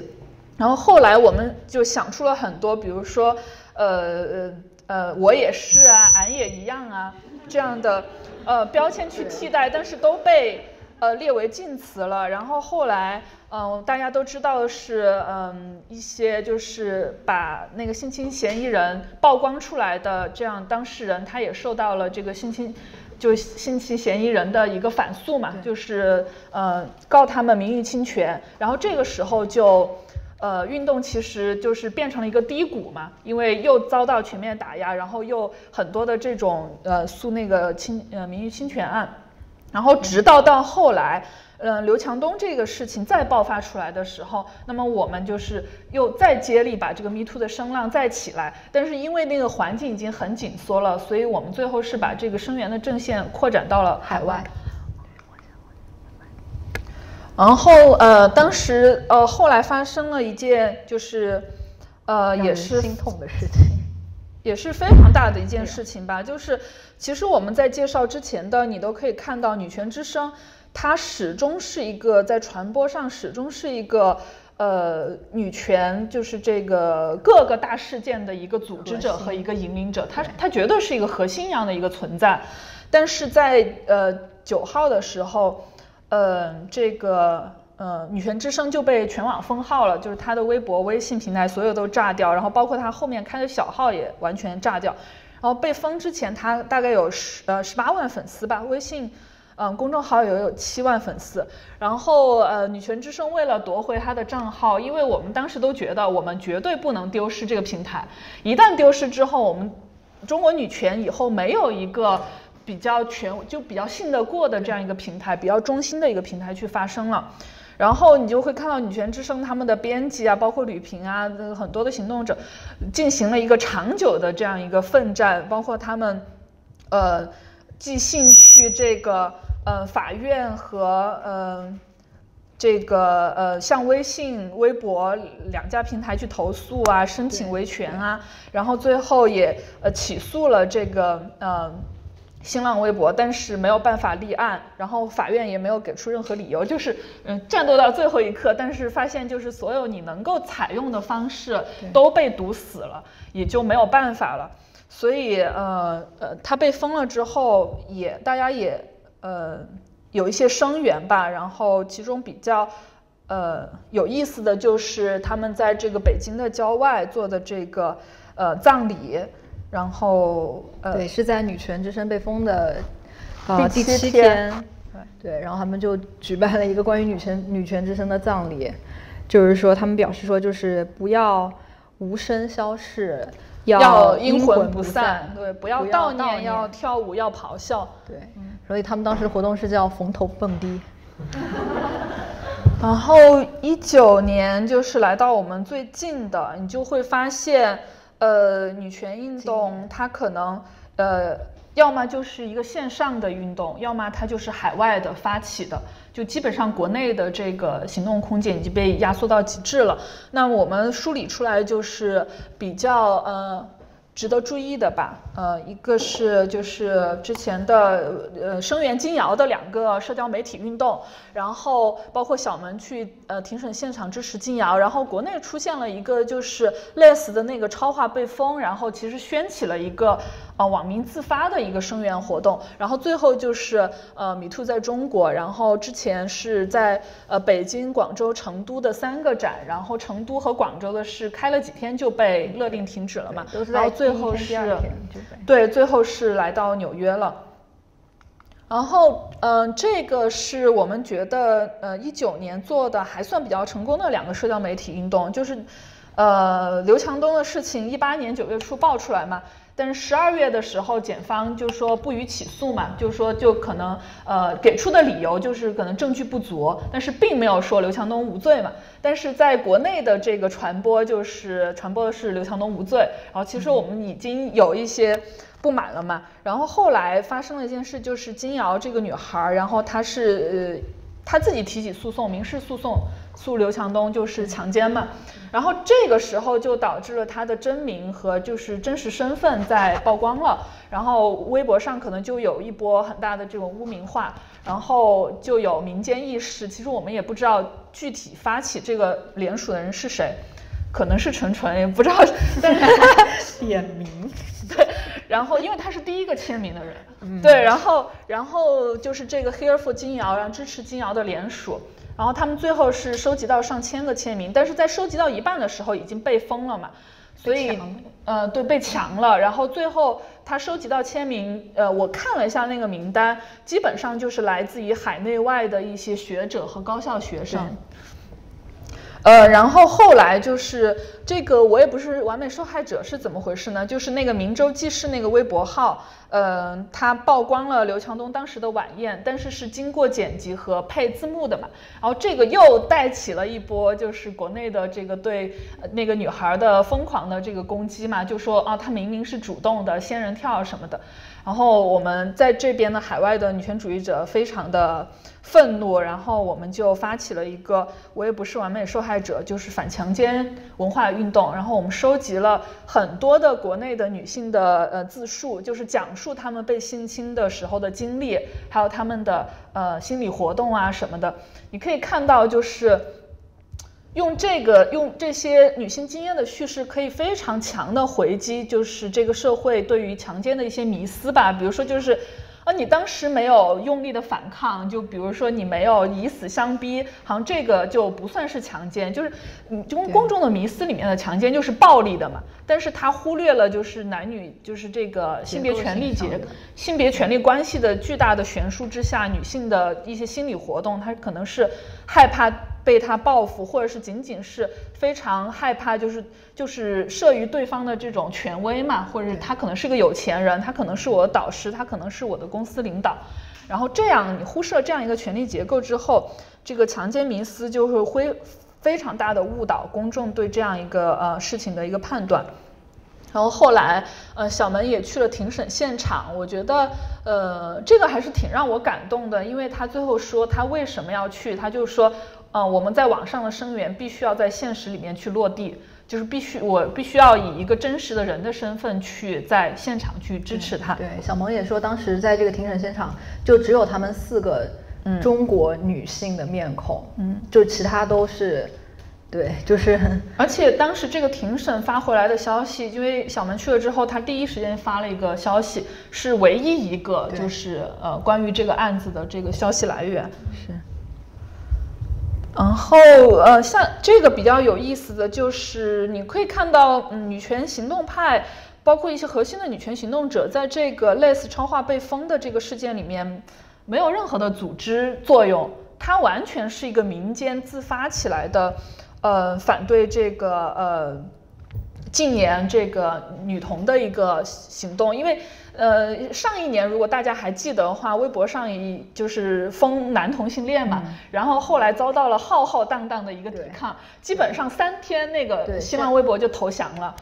但是这一次封女同，就大家会发现，哎，为什么就是悄无声息？然后网上就有一些质疑的声音嘛，就是说，好是呃女生拉拉不愿意为自己发声啊，怎么回事？然后后，但是后来声援的逐渐多了起来，包括他们也发起了就是说反禁言的这种活动，就是大家都发照片，就是发自己的嘴被封上或者或者是被打叉的这个照片。然后我们就会发觉，女性就是刚才库博说的，女性和同性恋的双重边缘身份，在交叉的情况下，可能这个群体它是更失声的，可能它是更不容易被看见的。然后还有，我觉得是现在社交媒体运动的一个非常有意思的现象，就是大家会，呃，自发的创造很多的这种呃。呃，画，然后艺术表现形式去，嗯，表达声源，我觉得是也是现在社交媒体里面一种相对安全的一种发声的方式。对你可能文字它可以立刻被就是审查呀，被屏蔽啊，但是对你可能就是一些 creative 的一些图片，就是呃，它的传播性非常的强，而且它也不容易就是被审查。然后这就是嗯，最后就是呃，大家很多人都参与过的这个米兔在中国的展览，然后也很感谢就是大家参与了。我只说一个，就是说它最重要的一个特点就是这个活动，就是你会发觉在这个米兔。因为他是给我特别大的希望，就是在米兔被国内全面压下去之后，你会发现，首先就是这个机构媒体在这个事情里面是几乎是失语状态，就他特别到后期，他没有办法去，就是这么重要的一个社会事件，但是机构媒体他没有办法去报道受害者，他没有办法去追这个新新闻，因为他受到的这个压力非常大。然后你就会看到，在这个过程中，其实是民间的，呃。很多的民间的人和女权主义者，他在持续的跟进和整理这个事件，他在做就是说你的机构媒体应该去完成的这个事情，你没有办法去完成你的职责，那么我们民间的人去帮助你完成这个职职责，就是非常多的，包括后来的米兔志是吧，收集了两千多页，然后还有呃反中国反性骚扰大事记，这些都是民间的呃一些意识。把它收集起来、整理起来的。然后这个米兔展也是，你就会发现民间在持续的保持这个记录和整理，并且一直在重新找一些机会把这个话题重就是带回这个公众的视野嘛。然后这个展最大的一个特点就是它是一个开源的一个展，就是它所有的资源、它的呃文本也好、它的展出的东西也好、它的嗯展出的这个呃方式也好，它都是。开放性共享的，就是说，如果你想要在你在的城市办办一个这样的展，你是可以获得这所有的资源。然后这也是为什么在纽约的这个展可以在短短的半个月之内马上就可以组织起来，然后开展，是因为我们不需要从头做起，对，是因为所有的东西在国内的，就是我们的前辈他已经有了一个组织，已经有了很多的计划，所以我们能够迅速的把它复制过来。就它整个展的整个就是项目是怎么搭建的呀？然后它可能它的资料是什么样子呀？它都是已经其实都已经整理好了，因为它之前在国内他们你看就是呃左上角的不右上角的是在广呃是在那个成都，然后左上角是广州的，然后右上角和右下角是成都的，然后在。呃，左下角的才是纽约。对，所以我们也想就传达出一个，就是即便是被压制的一个状态，但是大家所做的很多的工作绝对不是无用的，就是你的工作是一定有人传承下去的。对，而且一定是，就是其实通过这个事情，我们也发现说，这个其实海外的这个女权的社群，它其实就是在就是在这个这个一系列的事情中，它已经在建立了。就像我们在做这个。嗯呃，米兔在中国的这个展的时候，你会发现说，就是当时志愿者就是每天可能都来，嗯，二十三十几个。当时那个我们那个产那个展那个展厅的那个工作人员，他都说哇，我从来没有见过一个展来这么多志愿者，就是他觉得哇，特别受鼓舞。不是这么多志愿者，而是都是全都是志愿者，就没有没有一个对。然后对，当时也是在这个下面组织了，呃，就现场就做了一个 activism，然后就是组织了一个人链去声援那个呃金瑶和反性骚扰运动，然后这个也是被发在了微博上。然后我们现在的这种。基本上大家都可以看到一个模式，就是我们在海外有活动的空间，所以我们在海外开展活动，然后把这些资料啊、呃影像啊传送回国内的这个社交媒体上。嗯，在梳理了。如果大家想看所有的材料，因为我最近也整理出来了，大家可以上网去搜，就是中国青年女权运动简史，可以看到每一个 case 的非常 detail 的呃信息。然后我们梳理完整个是呃它的一个过程之后，我们其实想表达就是说什么？就是说这一段历史它要告诉我们什么？就是它里面隐藏了哪些信息？然后呃我们就整理出来一些我们在这这个历史里面看到的一些 insight。然后第一个就是你可以看到，呃，之前青年女权行动派他关注的一些议题，就是如果那个圆圈越大，就说明他们对于这个议议题开展的活动越多。你看到最主要的就是，比如说反性侵、反性骚扰一直是最主要的一个，然后反性别暴力、就业与入学平等、反性别污名啊，然后这所有的议题，你可以看到他们的行动，呃。像我们之前说的，它体现出一种明显的公民运动的特征，就是什么呢？就是说这些核心的组织这些运动的人，这些年轻人，他们基本上都是体制外的，呃，对，没有什么资源的，没有什么资源这样的。对这样的状态，对，然后他在他不只是就是说在传媒的这个层面上去博眼球，他其实在吸引眼球的同时，他也在做很多的在政策啊、法律上的这样一个推动和倡导，并且就是联合了可能社会其他的之前的，比如说呃像那个高考。抗议高考不平等啊，其实也是当时联呃联联动了联动了，就是中国二十多位律师嘛。当时那个律师就表达，就是说如果有中国的嗯高考生觉得自己遭受到这个分数不平等待遇，我们愿意就是免费为他打这个官司。所以当时的这个公民运动不只是呃女权，当时律师啊或者是中国民权的一些活动，当时是。一起联动，或者是大家都在做这个社会的这个推动作用。然后你可以看到，他们运动的方式是以这个公民权利诉求的角度，然后他问责的都是政府、大公司，就是问责的这种权利方，然后而不是就是说像之前的体制内的女权，她可能更倾向于与这个呃体制合作去推动的一个状态。然后他们的独立性和自主性非常强。嗯，还有一个特点就是说，你会发觉他们特别擅长追热点和吸引媒体的这个注意。他们对于一些突发事件的这个反应的能力是非常快的。就是像那个之前什么，呃呃，那个呃，美团抗议辞退孕妇，然后包括那个呃，百合网，百合网那个，他都是这个事情出来之后，他迅速的去占领这个舆论的制高点。然后迅速的就设置一个议程，对，就说这个事情是什么样一个事情，我们应该怎么样去理解它，我们要怎么样去推动它，对。然后他非常注意，就是和群众，就是调动，或我们现在可以说煽动群众，就是和群众站在一起，然后要调动群众的力量去监督这件事情的发展。然后最后我们觉得比较有意思，就是我们在和行动者的，就是呃私人交流交往的层面，为什么他们给我们这么大的影响力和这么大的动力？是因为你会觉得这群行动者他身上是有力量的，而且他是非常积极的一个存在，就是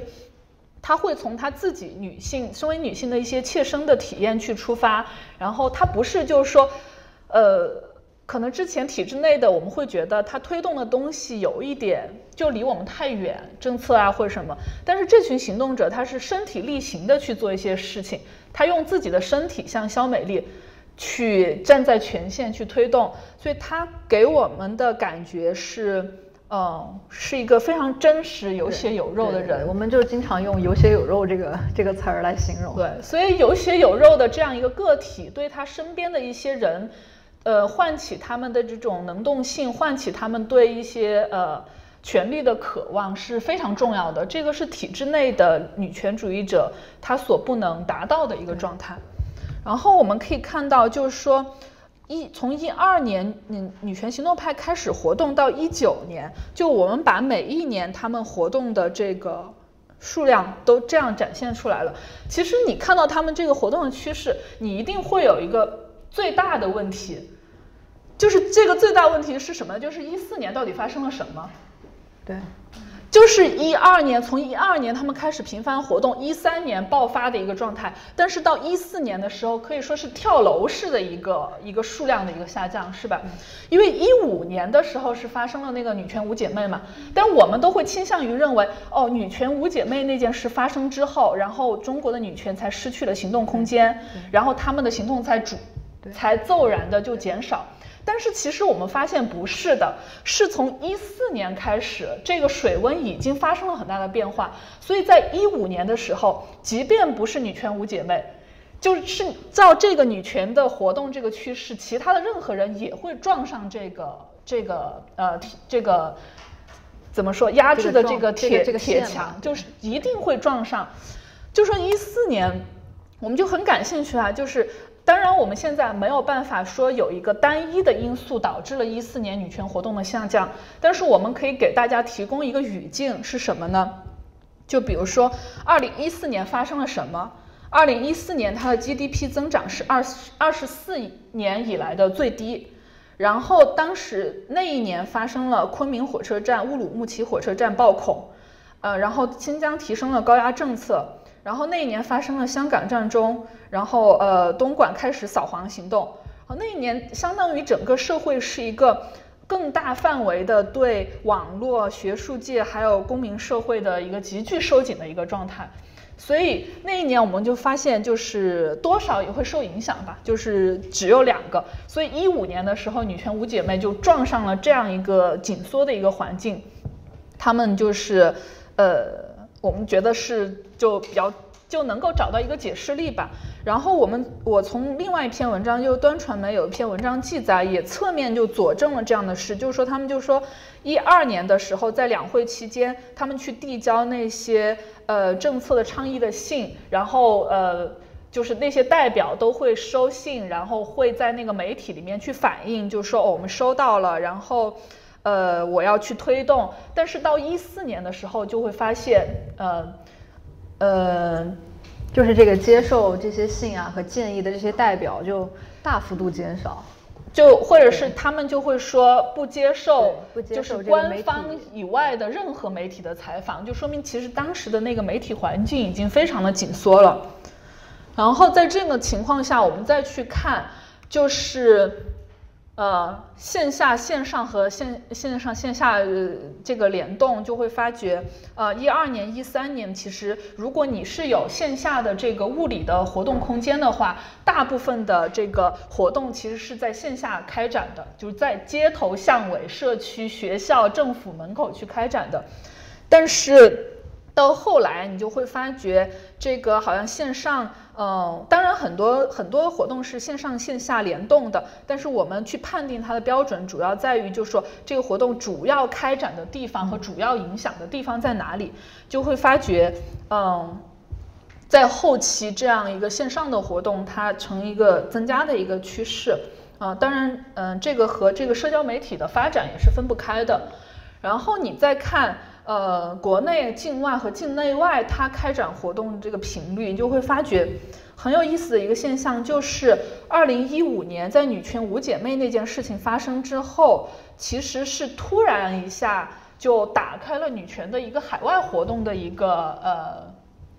呃阵地吧、阵线吧。就什么之前，因为我们在国内就是要倡导女权嘛，肯定就是在地的活动是最重要的，所以之前其实都是在地的活动。但是，一五年之后就发现，呃，女权五姐妹被捕之后，然后当时吕萍也是滞留美国嘛，就是她来了美国之后，女权五姐妹被捕，然后她就没有再回去，所以她 base 在呃纽约之后。他在纽约就是开展了一些，因为当时国内没有，就从我们了解到信息哈，国内没有办法开展这样的声援，所以他就在 Facebook 上面建立了一个页面去声援女权五姐妹，然后，呃，然后在一五年这件事，然后呃。他在同时，他又开展了很多的海外的活动去声援，所以那个时候其实是打开了女权在美国，特别是在纽约的一个活动的一个局面。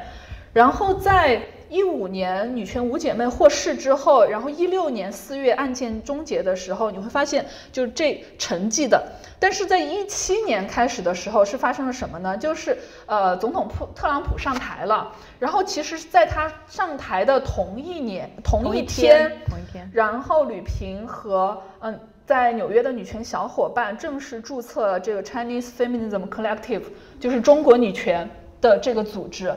就是发现我们在海外就是有了一个这样的一个组织，以吕平为核心的这样一个组织，你就会发觉就是。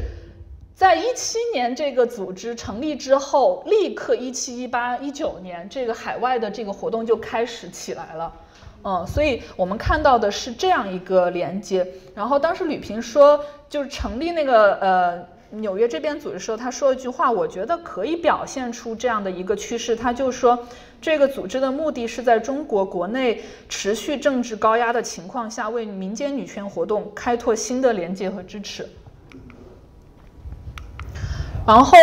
嗯，我们看到了这个女权行动、青年女权行动派这样的一个运动趋势，是吧？但是它告诉了我们什么呢？或者是我们从里面看到了面临哪些挑战呢？其实我们也在近几年感受是非常深刻的。我们总结了一些点，就是可以让大家有进一步的，就是这个讨论吧。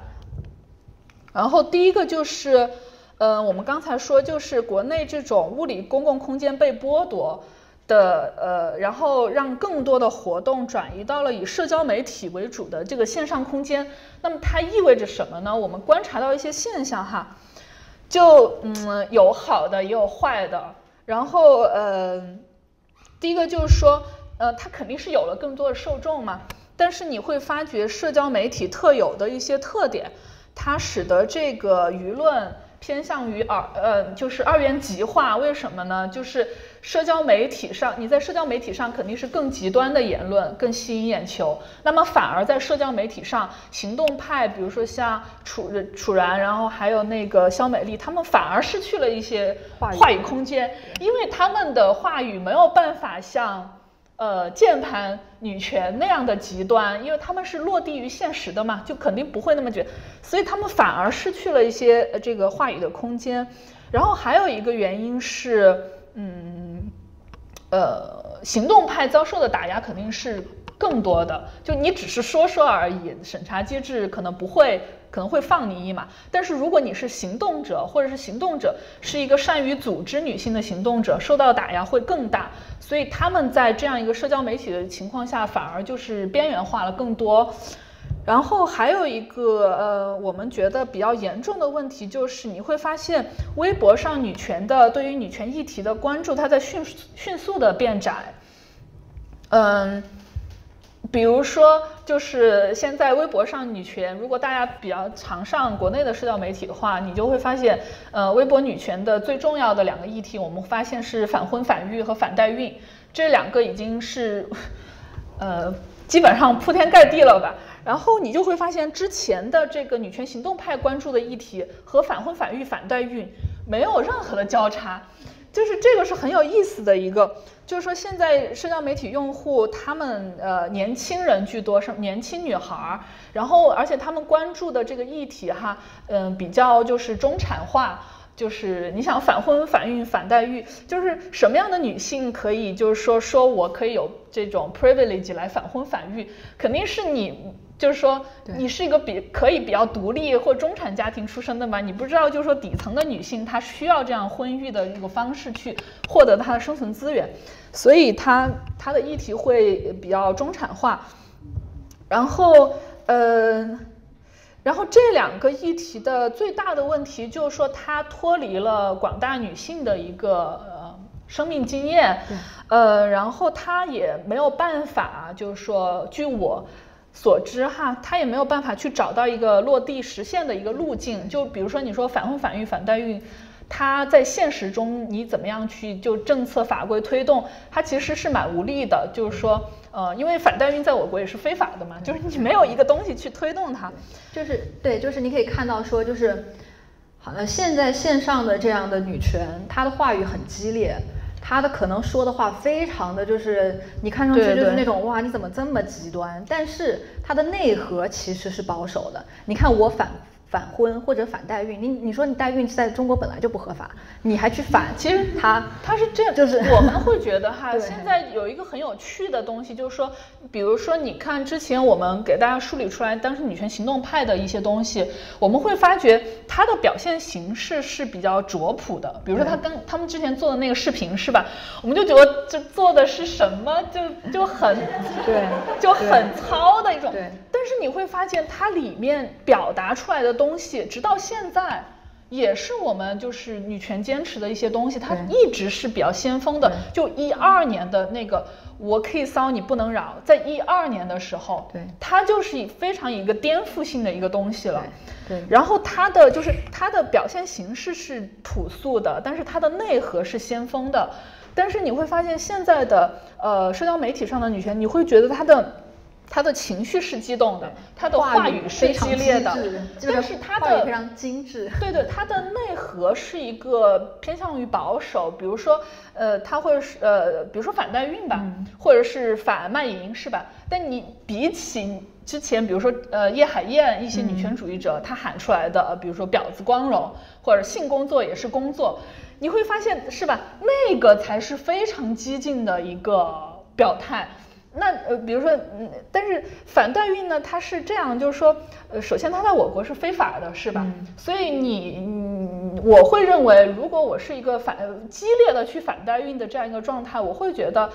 呃，我在我的立场上是绝对安全的，嗯，就是我在我是在一个绝对的安全的范围里面去假装战斗，就是，然后然后树立起了很多的这个我的敌人好像是稻草人一样的，呃，对，我们会觉得这个，嗯呃，包括反婚反育也是，你会觉得他不是比起之前女权行动派，他是去积极的争取婚姻里面的一些婚姻平权。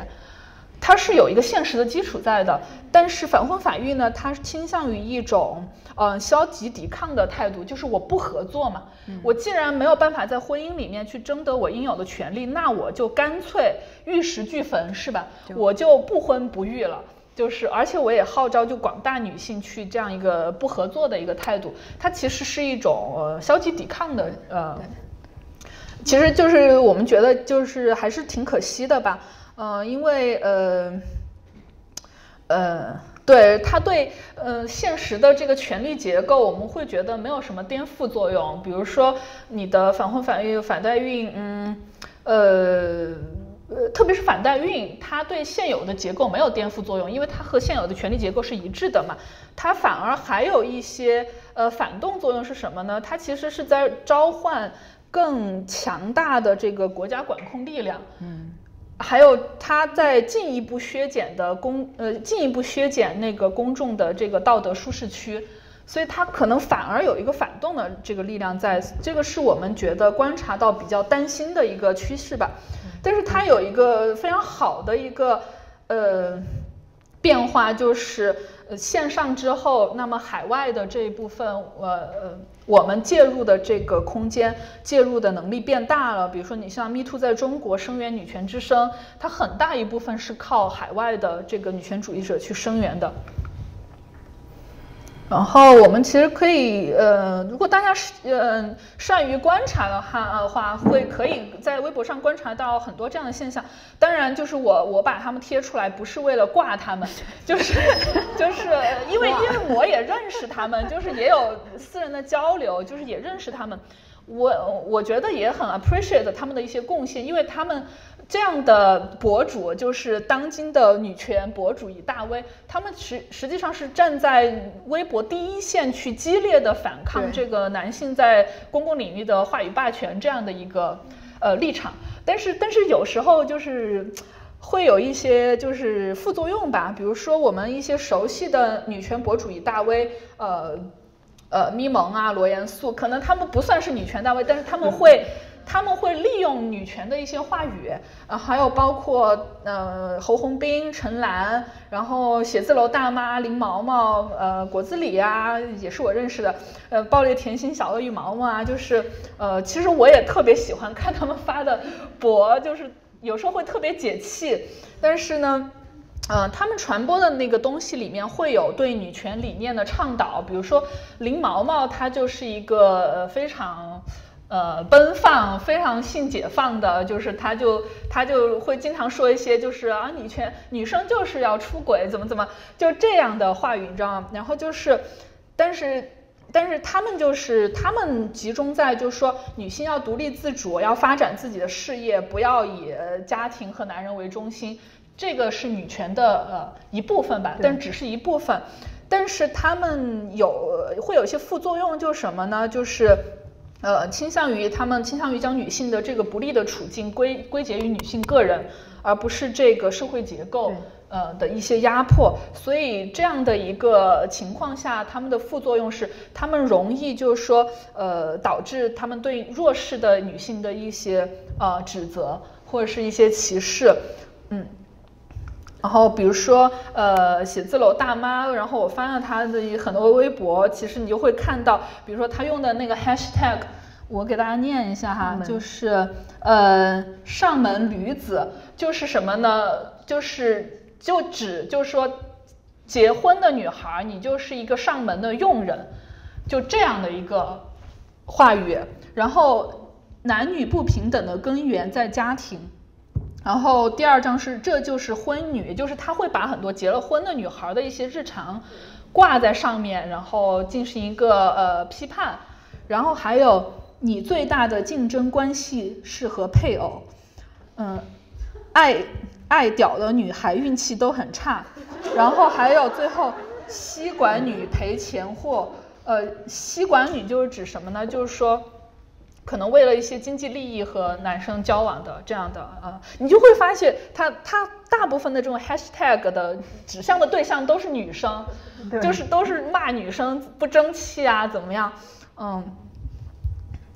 然后呃就是侯鸿斌呢，就是呃我们会觉得他会有一些精英主义和嗯。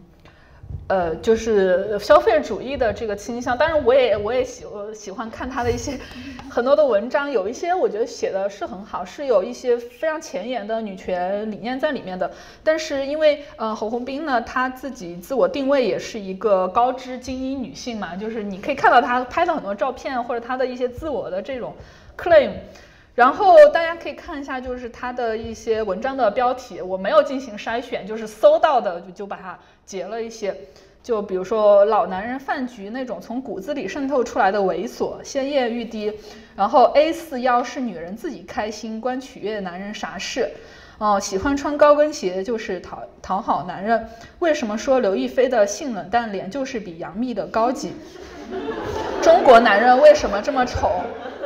女人，中国女人得的不是公主病，而是圣母病。但当然，它肯定有标题党的嫌疑在，就是它里面肯定写了一些女权的东西。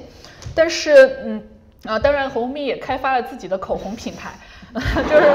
就是就是为什么我就是我会说，就是这种精英主义背后它是有资本在背书的嘛？对，呃，在就是推荐语中。对，就是他他他的也顺便也带带货嘛，就是这样的一个女权。嗯，当然精英主义它当然是女权崛起的一个一个一个契机嘛。最开始在西方也是资本主义妇女先崛起、先觉醒的嘛，就他们受到良好教育。但是精英主义一个非常大的一个问题是什么呢？就是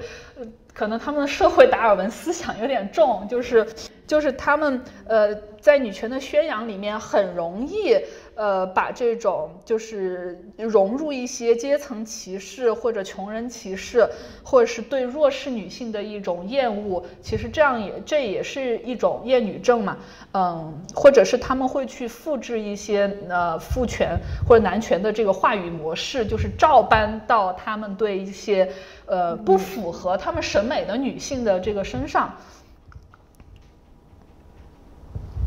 然后。嗯嗯，也去中心化的问题呢，我们觉得呃是一直在出现的。当然不是女权之声被封禁之后才开始的，是因为社交媒体就是一直在把这个运动去中心化，它是一件好事，但是也出现了很多问题。呃，女权之声被封禁之后，它的这个问题变得更严重。首先就是说，呃，我们观察到的就是像之前那么多女权大 V，其实它预示着这个一个泛女权话语的流行。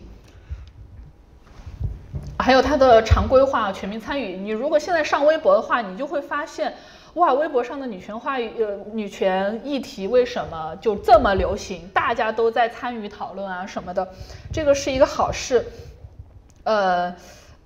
嗯，基本上当一个性别问题出现的时候，现在基本上已经不需要女权主义者的介入了，自发的就有人去，呃，形成广泛的一个声浪吧。这个是我们观察到呃比较好的一个方面。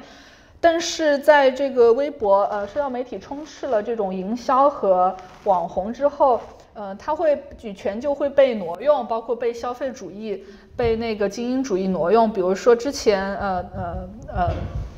我之前也讲过，就是那个 SK two 的那个剩女的那个反剩女骑士的那个广告嘛。其实到后来我们会就会觉得，嗯，它也很好，但是有时候我们会感觉它是挪用了女权的一些话语去做营销，嗯，当然也不不能否认这样是一个推呃就是女权推广的方式。然后呃分化是我们看到了从女权的这个话语里面出现的一些其他的流派吧，我只能说是流派，比如说母权派，呃母权派我不知道大家熟不熟悉哈，它它就是和父权是一个对立的状态。他宣传的核心就是说，呃，他有一句口号哈，我觉得挺有意思。他说，呃，天赋母权，母赋人权，就是他是把这个母权凌驾于人权的。然后他是，呃，就是说女性是第一性，男性是第二性，就是他是宣扬女性天生凌驾于男性的这个观念。然后有时候我们在微博上就会，呃，就。以平权为立场的这个行动派，就其实会经常被那个母权派锤，就是就会被他们挂，然后就被棒撕，然后就就特别看不起平权派嘛，就觉得你们这个思想太落后了。其实女性应该是比男性更优越的存在，就是就是我们就会发觉，就是说呃特别分裂，就是在现实的情况下，其实我们连平权这一步还远远没有达到，但是在话语里面，他已经。就是已经可以凌驾了，超前了。或者我觉得他们其实有一种就是要把屋顶拆掉的这种思想，就觉得我们多提倡激进的，你你你就算不激进，你至少也要接受平权。对，有可能，有可能，起码进一步。对，有可能。对对对，就是他们是那种最最那个，嗯，对，就他他们也庇护了平权的这一部分，但是但他们。你怎么看他们锤平权的这种？好，然后我觉得最后一个地，呃，问题是我观察到的，其实非常应该让女权主义者呃引起警惕的一个是议议程能力设置议程能力的设置议程的能力减弱。嗯，这里面有一个非常大的一个问题，就是我们在呃。呃，社交媒体上发起的一些社交媒体运动，然后我们对社会议题的一些关注，经常会被官媒半路劫持。然后，嗯，我可以说一下哈，就是，呃。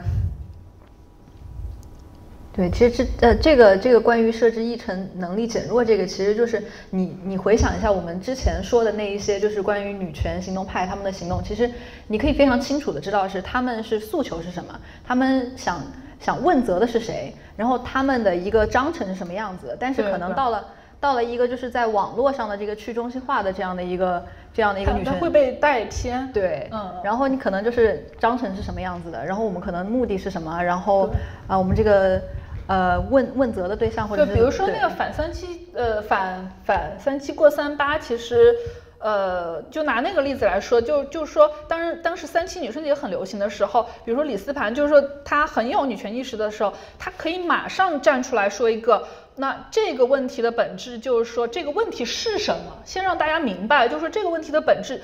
就是消费主义妄图取代女权主义，妄图把这个女权主义的这个政治立场给非法化，或者是怎么样，他可以马上给公众解，就告诉你们问题是什么，就从而他就其实占领了一个，就这个设置好了一个议程嘛，就我们该关注什么，然后但是你会发觉，呃，可以跳，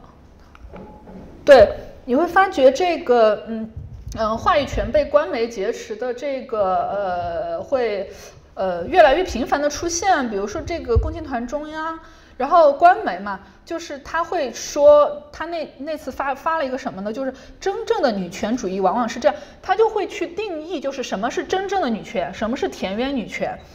然后然后还有一些什么这个绵羊网警执法，就是什么，呃，打着女性争权益的幌子，实际上制造社会对立的极端女权，他会去说什么样是极端女权。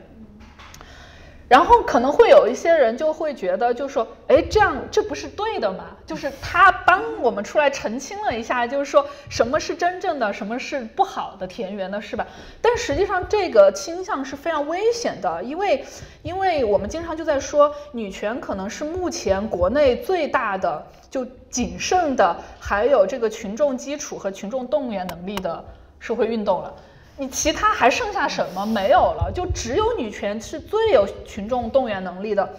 但是他他他在这种情况下，他被这个强权就被这个官方觊觎，他成为一个必然，就是他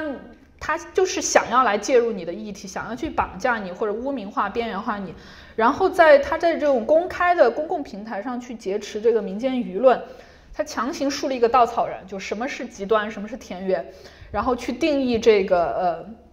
田园女权、极端女权，但是最后就会发展成什么样呢？就是它它就会劫持掉整个女权的定义权和解释权。那么以后谁是极端，谁是田园，那还不是他说了算吗？比如说后面我们就观察到官媒会出来说，像郑楚元这种极端女权是吧？反政府，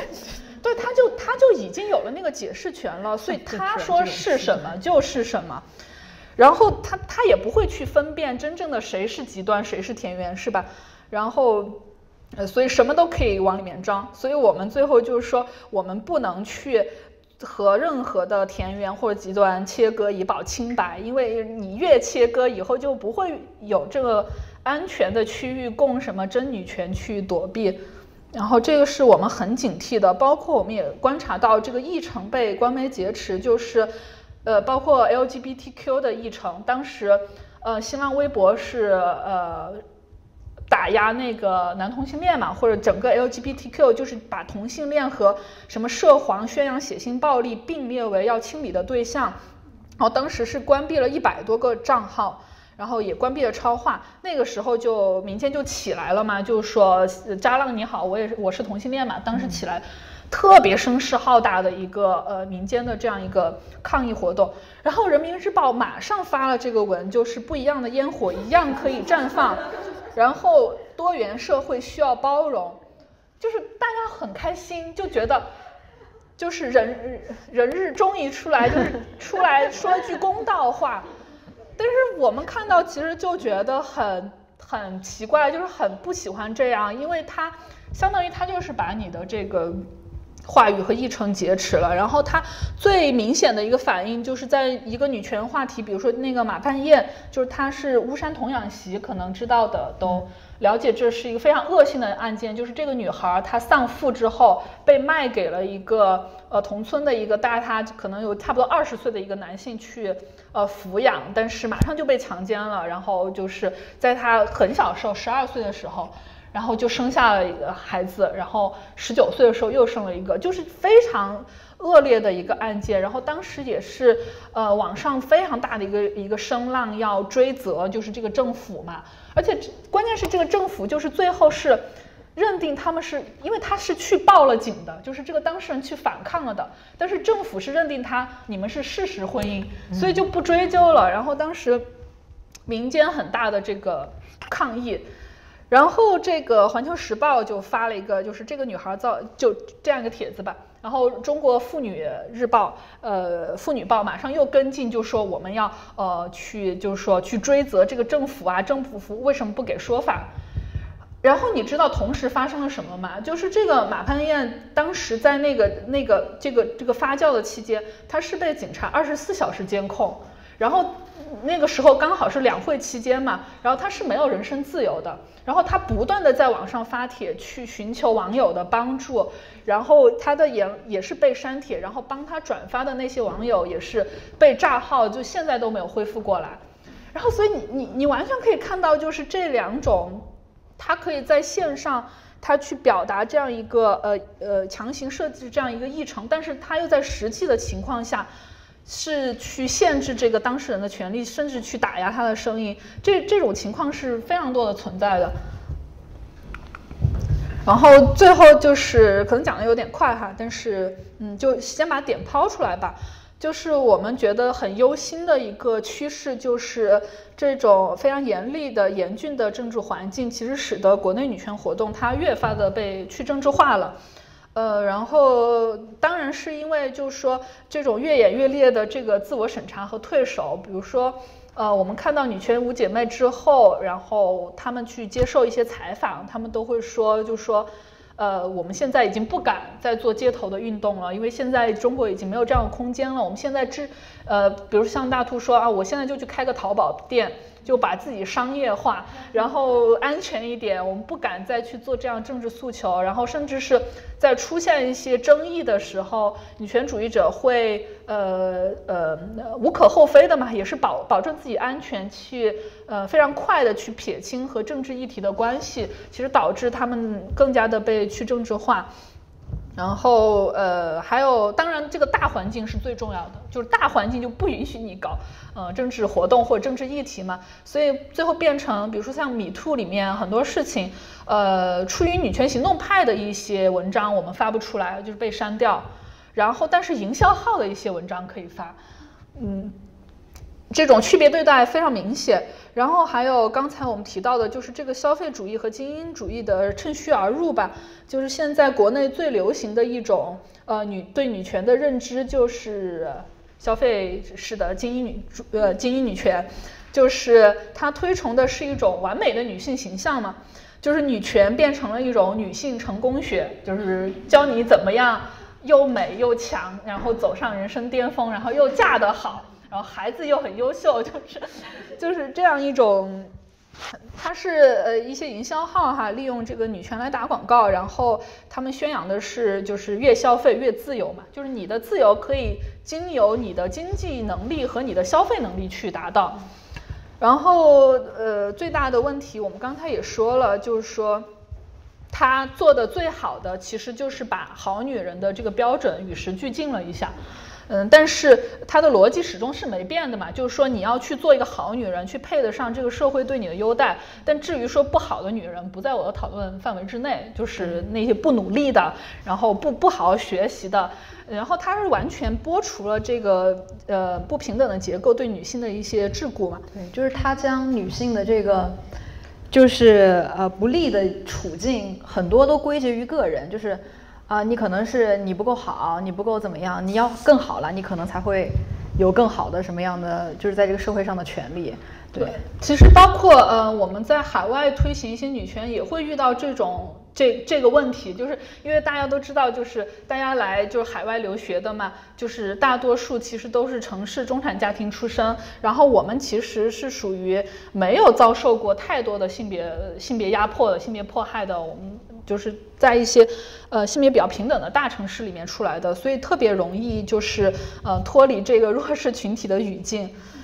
嗯，然后呃最后两个其实是相辅相成的，就是你会观察到一个很有意思的现象，就是这个女权的话语，它在社交媒体上会被大众田园化，就是这个田园化什么意思？就是说。它是本来我们的诉求是改变这个社会的结构和社会权利、性别权利的这个关系，是吧？它是一种改变社会的这样一个诉求。但是你会发现，它在它在落到社交媒体上之后，它它经历了一个被平民的这种话语体系所翻译的这个过程，它被翻译成了男人和女人之间的问题，两性关系，两性关系，嗯。就是他把这个结构性的 问题转化成了两性之间的一个矛盾。当然，我也不能粉饰说两性之间没有矛盾，当然是有的。就是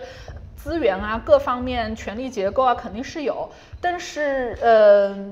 就是当你把这个。整个的这个社会结构的问题，比如说这个社会不给女性提供呃足够的支持，比如说不给男性和女性提供平等的同样长度的这个育育儿假，那你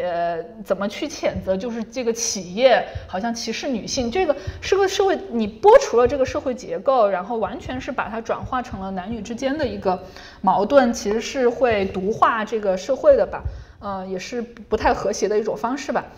然后，但是你会发觉这样的话语在微博上面非常的容易流行，因为它非常贴合现在人的一些，呃，他的情感动员能力非常强，就渣男，就是就是，我有个男性朋友就问我，因为他也是 Me Too 的支持者，但是他支持到最后就觉得画风有点变，就是他就说，哎，为什么这个运动最后变成了一个反渣男的骂渣男的一个运动呢？他就不太懂，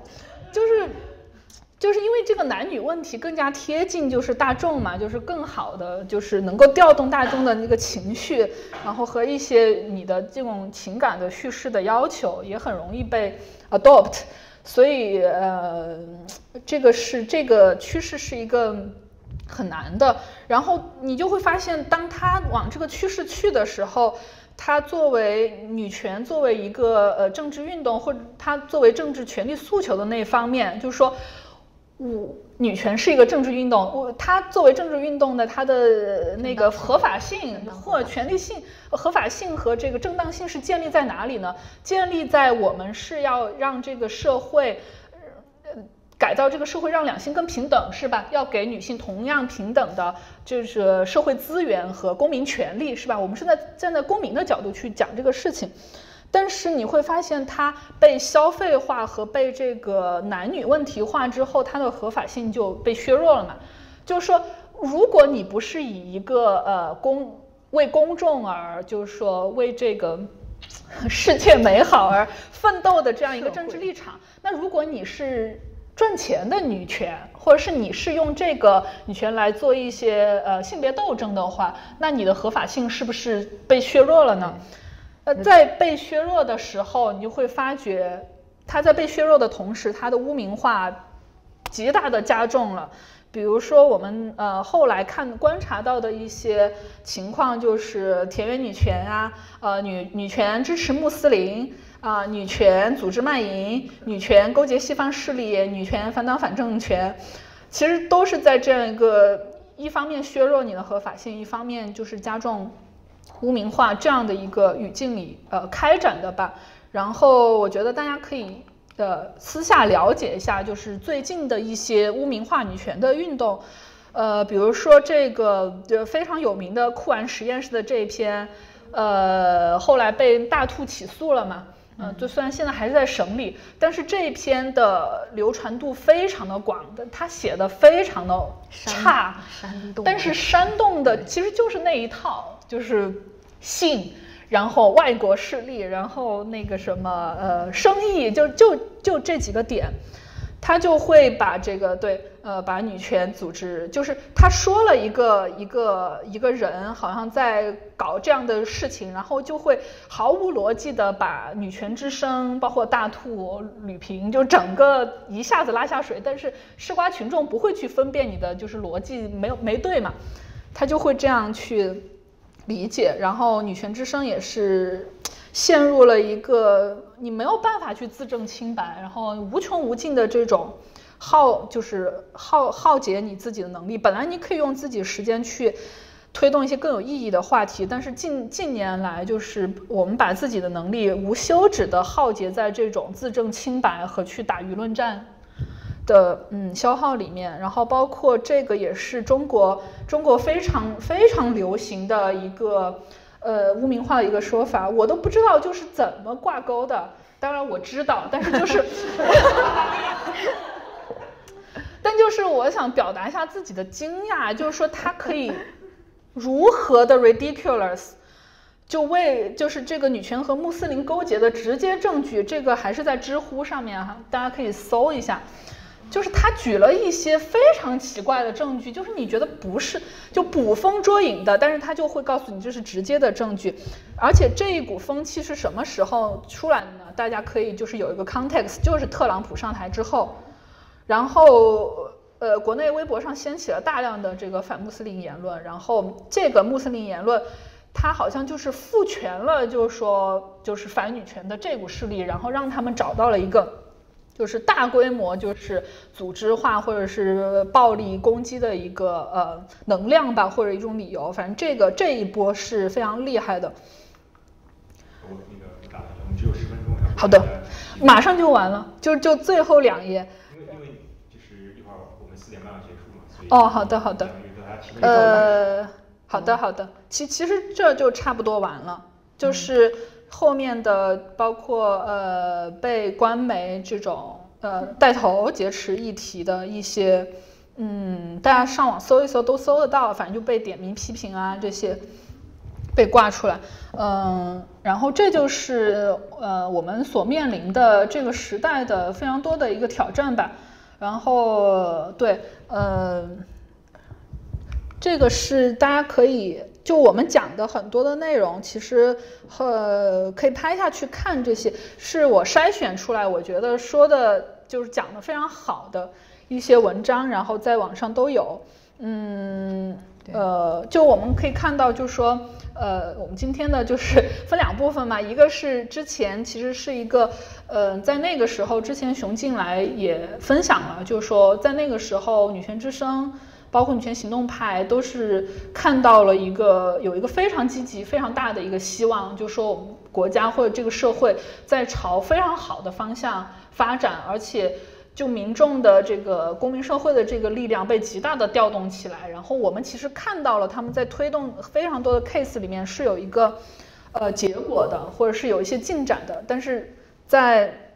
一四年、一五年之后，它转到了线上，然后或者是呃，我们转到海外之后，呃，女权运动可能陷入一个嗯呃比较困难的一个境地吧，嗯，在传播上面面临了非常多的挑战，嗯，对，所以今天也是给大家呃怎么说呢？就是因为这些是我们去了解这段历史的一个 journey 吧，一个旅程，然后也希望就是跟大家分享这段旅程，然后让大家就是 on same page，就是大概明白一下现在是什么样的一个情况。对对，如果有就是感兴趣，就是我们之前说的那个女权运动简史，可以去看那个米米的那两篇，就其实就是很多我们之前说的那些 detail 都在上面有。对，还有一些就是文献资料呀、视频资料资料之类的。对，好。只有五分钟，现在啊。现在啊还有五分钟，大家如果大家愿意，我太太可以继续啊。我们到四点半，我们正式活动还可以，还还有愿意走可以走。好，大家有问题？那个那个，希望大家就是说，如果还没有我们联系方式的话，可以加一个微信，因为就是这个是后续可能很多的呃消息啊信息保持连接的一个比较好的方式。健全嘛是。对对。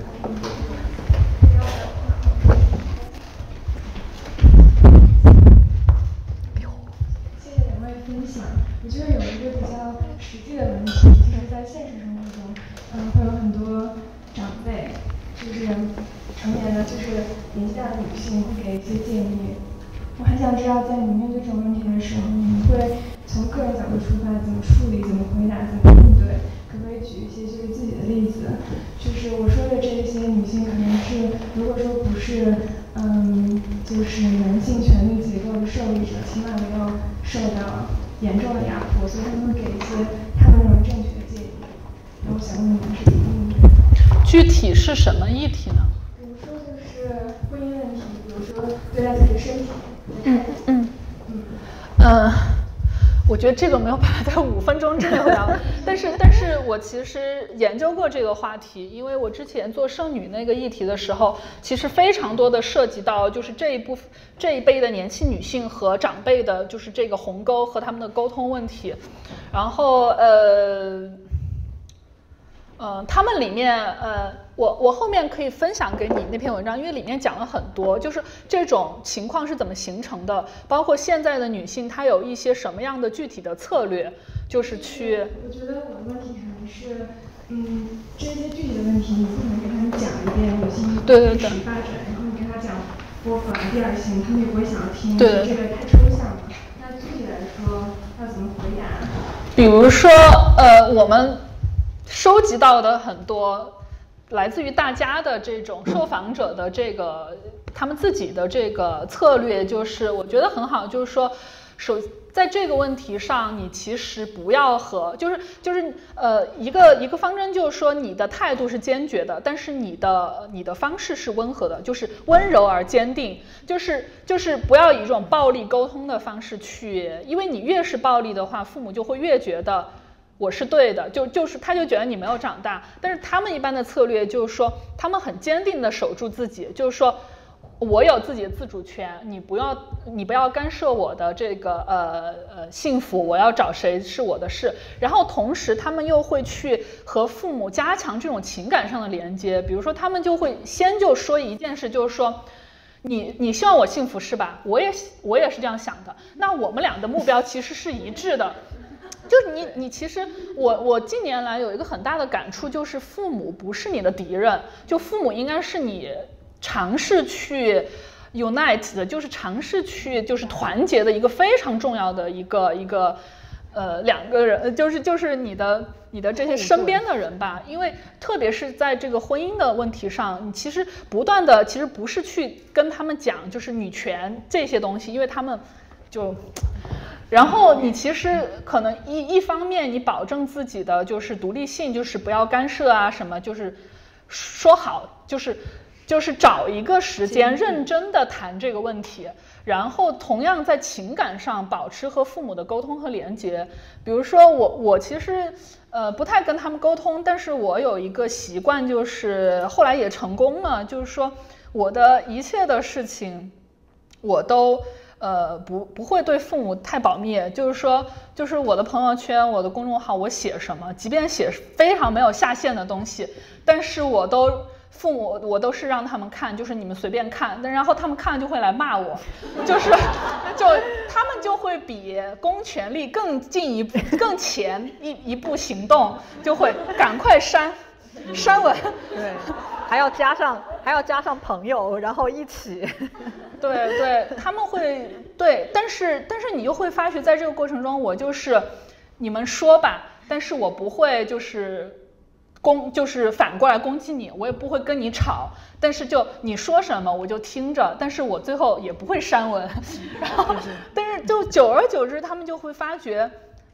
呃，因为他们又要去看，所以他们看着看着就会被我洗脑。可以可以非常好。对，其实就是，呃，长期长就就说这是一个长期的过程，就是跟跟父母呃就是这个斗争是一个长期的过程。你呃就我的我的建议是千万不要屈服，因为因为这个你没有一个一个和解的，就是最后要么就是说呃老一辈你向你认同就是向年轻人学习，要么你就是跟着老一辈去。去服从，但是你知道，就是说后者是没有出路的嘛，就是，那你只能就慢慢的就是，对，他觉得这是一个就是文字工作者可能在这方面比较有优势，因为对文字比较比较敏感，然后知道这些概念背后意味着什么，但是可能对于很多其他人来说没有这个优势，就很难真的是嗯，对，对，所以所以呃这个时候呢呃。哎，我不能这样说，但是不太好。但但这样对，因为因为因为我当时在写了剩女那篇文章之后，就有很就有很多人跟我说，他说哎，这些这些所有的东西，就是就是我自己说真的说不清，所以我就把这篇文章转发给他们，就是让父母就说你先把这篇文章看完，我们再来聊，就是这样。嗯，对。我们时间已经到，大家如果想走的话可以走。但是我发现大家还有很多问题需要探讨，我们可以继续继续大家提问。有大家走的话没有关系。嗯，有一个问题就跟刚刚那个问题有点关系，因为我注意到这次的标题是中国青年女权运动简史。我在想，就是可能是我理解，可能是因为刚刚你们说的那些案例的运动主体，其实都是女大学生和刚进入职场的青年女性。嗯嗯，我在想，你们看的过程中有没有看到中老年女作女性作为主体的女权运动？是她们根本就没有参与运动呢，还是她们有不同的运动的表现形式？然后包括就是像我们这帮自诩青年女权运动的人，二十年之后怎么能保持运动的热情，同时能培养下一代的青年女权运动？我我觉得肯定有，对，但只是说，呃，青年女权行动派呢，它有一个，就是它的特点决定了可能就是，呃，什么特点？就就是说，你你会发现他们的呃运动特点是更，比如社交媒体化的，就是社交媒体时代的一种运动方式和更加。呃，偏向于就是传播方面的，因为他们是在大众传播的这个层面上去做一些倡导。但是有很多的女权工作，它不是在传播层面上嘛，它就是在社区基层，所以所以他们没有占据这个传播的这个优势，它。它就不是一个显性的一个方面，但是又是因为青年女权行动派它的一个取向是传播类的，所以我们在组织这样的一个历史的时候，就必然会把我们的眼界就缩缩窄到就是他们的呃传播方式的去呃诉求，但是肯定在这样起来的一波，嗯，就是我们呃感觉到是这样，就是说青年女权它那个时候起来绝对不是偶然。也是因为那个时候全民都在公民社会是全面崛起的一个状态，不只是女权，其他的所有公民权利，然后都是在一个呃，就汶川大地震之后嘛，都是在一个起来的状态，所以他们只是就是浪花中的一朵。但是就我们作为女权主义者，我们觉得呃，女权这一部分呢，他们可能。在国内的，因为因为很多公民权利的这个倡导者最开始都是男性知识分子精英嘛，所以在这个情况下呢，他们可能不太受到主流的这样传媒或知识界的一个认可和看见，所以我们就把它又要重新给拿起来，然后其实让大家看见是我们在整理的过程中其实非常受鼓舞，因为我们就觉得这才八年的时间。我们现在就觉得啊，好无力啊，好好就是好困难，好无力，好像做什么都不行。但是你就会发现哦，仅仅在八年之前，我们的社会还是这么的积极，这么的向上，不是像我们认为的现在什么都不能做，或者是大家都是处于一种低迷的状态，或者是就是有人说的好像。民族有奴性这种状态，其实完全不是的，就是他们就是非常就是 fight hard 的状态，他们是抗争的非常用力的，然后其实就是挺感动的吧。然后我觉得我们未未来的未来未来我们会成什么样子呢？就是就是。嗯，就我觉得大家还是不要反婚反育，就是 拿什么？我想起来，我们我们刚刚中午吃饭的时候还在聊这个问题，说怎么办？未来二十年我们要干嘛？后来我们讲到最后，就只能说，嗯，我们就一起开一个养老院。就是就是，我觉得如果有后代的话，我们希望。希望教给自己后代，就是培养成女权主义者啊什么。希望传承，就是就是不要忘记他们吧。就是因为我们发现我们的记忆其实挺短暂的，然后不记得他们这些哦，原来做做这些做的这么的呃风起云涌，然后现在突然一下好像就一个都没有了。呃，但是我想说的是，二十年后，我相信。现在的情况撑不了二十年，然后危险发言，不是不是，就是就是这种这种非常紧缩的状态，我觉得是它是它是非常强力的，但是它不是 sustainable 的。对，所以我们一定大家一定要有信心，就是说呃危险的事情呢少做，然后然后呃就是保存好自己的有生力量嘛，然后因为呃。之前的女权，她们之所以这么兴盛，也是因为整个社会氛围是宽容的。但是社会在高压的情况下的话，我觉得我们保护好自己是天经地义的。然后等可能这个水温再回暖一点，然后我们觉得如果我们还可以去，呃，身边的人我们还可以影响的话，我们的朋友都还在的话，那那个时候我们再去倡导一些女权啊什么的，我觉得是，嗯。嗯，不会不会有什么，就是说断代，就是这这些东西会马上被人捡起来。对对对。问题呃，跟那个问题相关的，就是我看到我刚刚想到的一个现象，我想问一下你们是怎么解释的？就是呃，拥有话语权的精英女性在中国的师生。那在美国的话呢，有话语权的，无论是 celebrity 啊或者新闻人啊，女性哈，我在讲有话语权的女性，她们都会。站出来说 me too，但我们中国的精英女性，比如说耳熟能详的什么杨澜呐，什么她们都是。那甚至是刘瑜这样的精英女性，甚至是站到了反面。那我想问一下，你们如何解释中美这种极大的精英女性在 me too movement 里面的一个角色的这么一个差异？就是我觉得还是大环境，真的还是大环境，就是。就是当这个大环境让可以发声的人不能发声，比如说行动派的人不能发声的时候，或者你的声量是被限制在一个极小范围的时候，那社会看到的能够发声或者是能够传播的这些人，肯定是和当局的。呃，是一那个是一致的这样的人，其实其实我我我我倒是觉得我们不能做一个评判，说精英女性都站到反面，或精英女性都同流合污了，可能是因为有好大一部分精英女性，她们的声音不被听见。那精英女性的声音都不被听见，那可能没有话语权的就更不会被听见。其实我我是有一个有一个呃 insight，就是什么呢？就是我们现在在社交媒体上看到的这些东西不一定是真相，就不一定是这个社会的真相。他可能是因为有一部分人被压制了，他可能沉默了。然后比如像大错啊、郑楚然，他们可能没有那么强的这个话语权和话语自由。他们沉默了，然后你看到的可能就是一些乌七八糟的东西，然后这个时候你去觉得哦不行了，这个社会就是已经就是全面的乌七八糟化了。其实其实我们不会去下这样一个评判，因为我们知道很多并不乌七八糟的人，他们只是没有发生而已。所以我我倾向于认定，就是说，呃，这样一个审查的选选择的作用，让我们。觉得这个社会好像倾向于一个失望的一个绝望的状态，但是我们要，我们现在是要反方向去想这件事情，就是一旦你说你说八年之前全民就是所有的人都在微博上关注那个公共议题、社会话题，就那个时候不是还有说吗？就是围观改变中国，就是就你就会发觉，那那些人去哪儿了？他们不会就是倒回去了吧？我觉得不会的，他们只是就是说。就不说话了嘛，没有声音了。然后至于有一些精英女性，可能刘刘瑜，我倒不是我我倒不觉得他完全站在了 Me Too 的反面，他可能只是就是说，呃，他没有察觉到一些群众的一些自发的一些力量。然后呃，杨澜是吧？为什么要这样？我觉得很多像体制内的这样的一个精英的话，呃，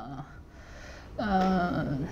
只能说，就说他们也是既得利益者吧。对，嗯嗯，对对，就是。我可以，我觉得我可以分享一个我的跟一个朋友的谈话吧。就是我的那个朋友，她就是在嗯政府里面工作，然后是比较上层一点的，她是个女性。那我也跟她聊过，我说为什么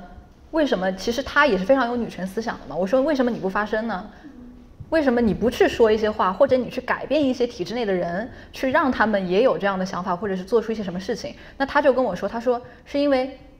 在那个环境下面，你可能都没有说话的这个能力，你心里怎么想的，跟你表面上做的，你可能是不一样的事情。所以就是这个这个就是这个对这个温度，我我觉得还有一个非常重要的问题，就是做女权的人哈，往往会忽视阶阶级差差异、阶层差异。我觉得这个我我的感受还挺明显的，就是我们往往会认为，那女性肯定是一家呀，就女性团结女性啊。但是我们其实忽视了女性的阶级差异对于女性的影响更大。就是比如说精英女性，她和这个体制或者是和父权合作的得力，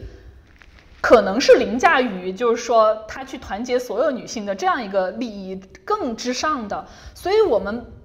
然后我们忽视女权的这个阶级问题，还会造成一种呃问题，就是我刚才说的，你会忽视就是说弱势群体女性在这个社会里面的不利处境。你会觉得啊，同是女性，那你就跟应该跟我一样自强自立、自强不息。但是我我我又我其实忽忽略了，就是说它有一个阶级性在里面，它可能是比如说更弱势群体一些，他可能都没有办法去呃选择自己能不能出生，或者是可不可跟谁结婚，或者是能不能有钱去上学，他连这个自主权都没有的时候，你你你这样去说。那我们都是女性，那你为什么不反婚反育？这个时候就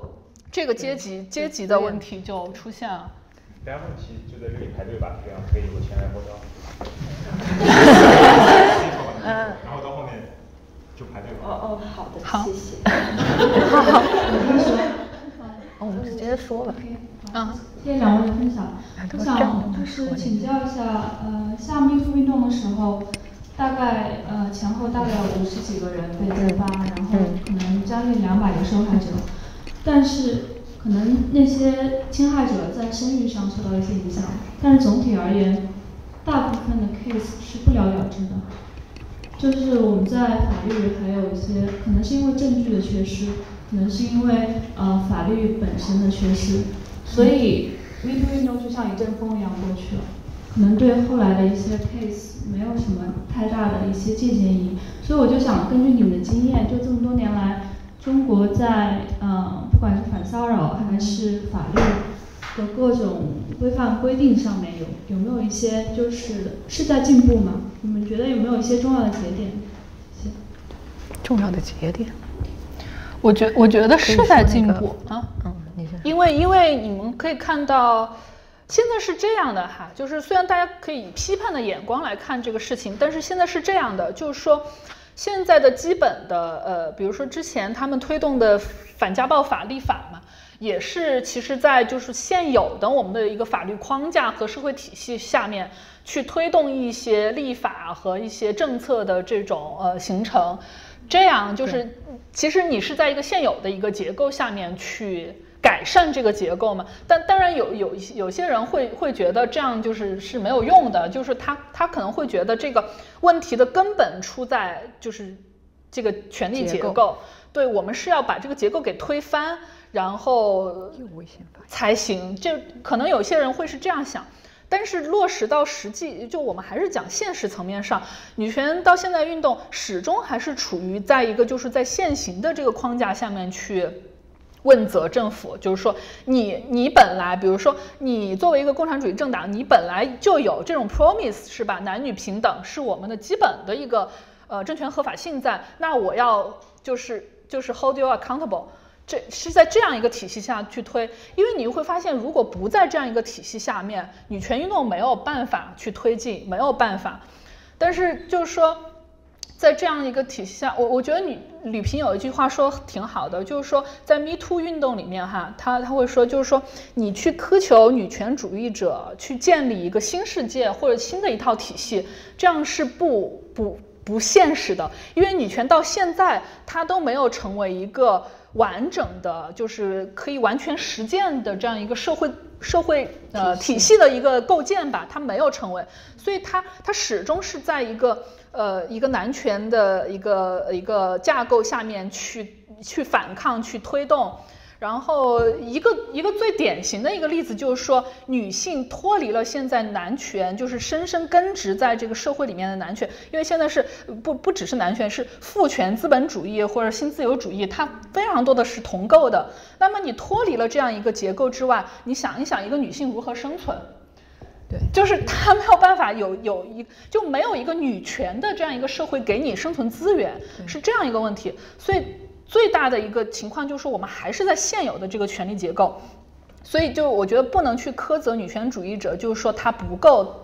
不够女革命，对他没有办法，就是说他只能就在现有的这个结构上去改变。但是在现有结构上去改变呢，吕平就说过一句话，他就说，呃。比如说 Me Me Too 那件事情哈，就是说，如果你对 Me Too 的这这个期待是它可以完全扭转这个男女之间的权利关系，或者是解决性骚扰、性侵这件事情，那可能就是不现实的。但是吕平他的一个运动的一个思路就是说什么呢？那我们就尽量的去加大，就是说这个侵害者做出这个侵害行为的成本。然后，如果他的这个成这个是可以做到的，因为他的成本越大，比如说，你你是说，就是说，好像那个侵犯者没有受到这个制裁，我觉得不不是的。就比如说，你看刘强东，他已经被踢出就是人大了嘛，陈小武。对对，包括包括最开始陈小武，他他已经失去了他的教职，失去了他的各种称号。对，对你其实不能说这个是对他来说完全没有责任，即便上他没有一个法律上的制裁，你想想，他在这个大众舆论里面他的声誉，这是就是性侵害是个非常就是糟糕的一个声誉，他的声誉也是被破坏了。他以后如果再次做做出这样的事情，那我可能就说。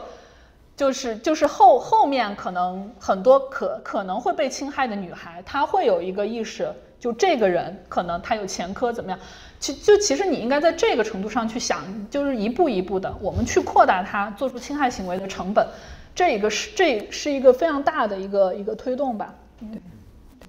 啊，两位好，我有一个问题就是，呃，刚才看到关于网络上的声音的时候，说很多是女权是被污名化的，然后我自己的感觉也是，就是。我在中国和美国看到女权是不一样，中国的女权那个权是拳头的拳，就很多人在评论的时候会直接带上那个，就是它是一个很被污名化的一个状态。而在美国这边，它就是一个很正常的状态。然后就想说，呃，为什么呢？就为什么它变成这样？就是那些女权的行动者为什么呃他们没有去占领到这个舆论的高地？然后呃，然后我们知道说线下线下的活动空间很小，大家都转到线上。那么在线上什什么样的一条路才是嗯最好的去推动女权化的一条道路？然后你们后面准备如何去做？我觉得我觉得污名化问题其实就是呃我我们刚才说的那几点吧，共同的一个作用，包括去中心化，包括去政治化，包括那个呃官方的打压，呃。然后使得一些正就是推动正常权利的这个女性没有办法活动和没有办法发声，因为是这样的，就是说你的这个社会呃越发污名化，那么就，呃那句话应该怎么说呢？那就越是呃污的人才可以说话。对对对，所以所以它是有一点恶性循环的这种。感觉在，因为我最近也看了很多网上的一些呃女女女权大 V 的一些言论，有一些就，呃仇恨言论啊，或者是暴力言论还是挺多的，就是或者是就把女权纯粹呃女性的问题性别议题纯粹变成一个站队，就你不就站队这个事情是非常的恶劣，因为一旦一个事情变成站队，就就意味着这个事情没有讨论的空间了，就比如反代孕，它就会那你。你比如说想讨论这个问题，但是他不给你讨论空间，他就会要你表态，就说那你是支持还是反对？好，如果你发出一点不同的声音，比如说那个女王 C cup，我们觉得就是他是一个，就是说他绝对不会是就是说什么支持代孕的，但是他只是说了一下这个事情，讨论了一下，立刻就被呃网上就挂出来，然后被网暴，然后我们就觉得这是一个极大的你自我消耗自己的呃能力的一个呃。情况，但是而而且这种能力是肯定是官方乐见其成的，就希望你是这样去互相消耗、互相攻击，然后所以他们，比如说你你会看到一些暴力的言论，从来不会被删掉，就除非是被就是被官媒就挂了或者是怎么样，但是一般他们都是非常自由的在传播一些比较暴力的言论，然后呃我们就最好的一条路没有没有没有最好的一条没有就是。非常难，就是在已经这样，就是你看到已经是这样一个媒体环境的话，非常难。就是一旦这个审查不不解开的话，不松开的话，你肯定是网上的呃社交媒体肯定是一个劣币驱逐良币的一个过程，永远都会是这样。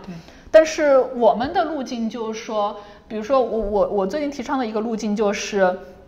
嗯，就是做线下活动。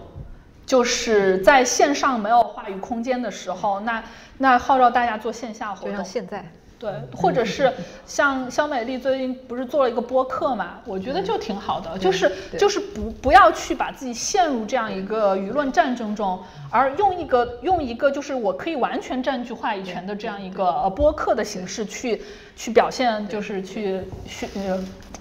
给肖美丽的播客打个广告，传播我的思想，这这个是非常好的。然后以后播客叫有点田园，就他会。呃，因为肖美丽她是一个非常好，就是她，我觉得很好，就是说她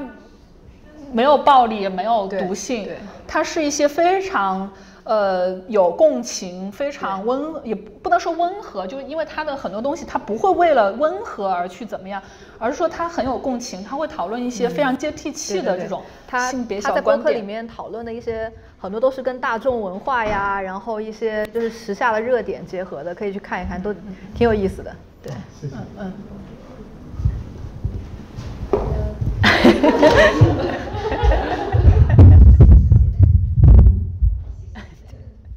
我其实有好几个问题，一个是就是一个是关于这个泛女权，就是虽然我觉得微博女权它其实有种种的缺点，但它实际上还是在一定程度上就是它传播了女权这个东西。就是比如说我们去看知乎，我们会看到知乎现在这个阵地已经基本上沦陷了，因为因为因为你跟一个他仇恨女性的人，你去讲性别平等，就是你用理性的话语，其实你是斗不过他的。对。然后就有有的时候，只有像微博上那种越来越极端，就是他给你发丑女话语，你给他发一张嗯剁掉男性生殖器的 这个跟大家互相仇恨这样的感觉。就是我觉得泛女权还是有一个问题，就是现在在微博的传播下，就是越来越多的女性，她仅仅只是了解到，就是啊啊，男的是坏的，啊就绝对不可以结婚，生孩子生孩子相当于没哈哈哈哈哈哈。有这样一个观念，就是还有一个就是，比如说一个热点起来了，很多大 V，因为他先前已经就是写过相关的理论方面的东西，他不可能就是一个新热点出来，然后再写。就是他可能他最快的对这个热点的反应只有是只有是发一张仇恨话语，然后就是说他现在就是造成的就是很多人就是他他反婚反育，但是他不了解就是深层的一些情况，对对对，而且在这种社交领地上割就是占领，就是比如说失去知乎，就是占领微博这样的过程中，就是我们会有一种。一个是我们不能失去这个领地，另外一个是在跟进这些东西的过程中，还会有个很严重的自我内耗。对，就是说，就是说，你看一件消极的新闻可以，但是你要是每天看消极新闻，你也差不多快出事。对对，是这样的一些想法。谢谢。那个，嗯，因为你提到，我就说一下，就是因因为因为我们之前就说了一些很多的反思嘛，但是我们不希望传递的一个东西是什么呢？我们不希望传递的就是。就就就是让大家觉得就是有完美的女权，或者是有纯正的女权，就是好像我们总在说这样不对，那样不对，那样不对。其其实没有办法，因为呃，我也很同意你刚才那一点，就是当当你的空间被挤压到极限的时候，那肯定就是说什么能说我就说什么，对，就就就也没有办法苛责，就是因为因为环境是这样的，然后因为你也不能去对这样的女性说。你不应该发仇恨言论，但但他们就是就是在长久的这样，嗯，平时的这种生活工作中积压了非常多的这种愤怒和怨恨。你不能说就是说女性你是不能愤怒、不能生气的也不行，然后你去要求就是大家做一个。纯正独立中立的女权也不现实，就像我之前说的，就是呃，比如说我们我我们之前跟吕萍做 workshop 的时候，我们就会说，因为我比较在意消费主义这一块对女女权的一个绑架，我就会说很多就是呃这种东西，但是吕萍就会说，但是你也不能期望女权做一个独立于任何权利权力体系和话语体系之外的女权。对。他肯定会借势，就是借任何的热点，借任何的事，不管是消费主义也好，什么有时候你还会借一波这个国家是吧？就是不要让他利用你，你利用他，就说呃你说好的男女平等，你说好的就是你你要让他去履行他的职责，也会去这样去借势。但是同时你就会看到一些脱离了这个现实语境的知识分子，他会站出来说。啊，女权你是不是跟跟国家主义合流了？你是不是跟消费主义又合流了？然后你是不是用这个赚钱？然后你就会发觉，就就很难，就是因为你你你知道的，就是在行动之中，你在任何行动之中，你都不可能做一个完全独立的一个，你必须去借用现在的一些权力结构和现在的一些话语去推行你的东西。嗯，所以我们应该把这个东西看作，啊，我是女权，我是主体，我来利用你，但是我一定要警惕，就是不被你把我就是给绑架绑架。对，就之前我们其实。讨论过那个 SK two 的那个广告嘛，就说这个广告到底是好还是不好嘛？其实就是在这个讨论中，你就发现说，就是，就是，就是它虽然被商业就是仿佛像是被呃借用了嘛，就是借用了这个女权的壳子，但是它在一定程度上的大大规模的传播上面，它还是做的就是就是对。其实，在这个上面我有一个经验，就可以分享给大家，就仅仅是从传播层面上哈，就是在传在舆论战里面。因为我经常去观察，就是在舆论战里面，争取你要争取说，就是当最后一个说话的人，就是，就也不是说吵，但是就比如说在争论，就比如双方都在发文，就在在就是其实是在占，就是在抢夺这个解释这个事情的这个话语权的时候，你一定要不要退缩。就是就就觉得我不要跟你争了，你一定要去，就是说，呃，就就是去。如果他他说了一个什么事情，他来他来就是反女权或者解释你女权女权什么什么，你你你你在反驳他的时候，你一定是一个是你去解构他的这个想法，然后你当最后一个说话的人，你要去反击，然后再再去反击的时候，我有一个诀窍，有一个诀窍就是。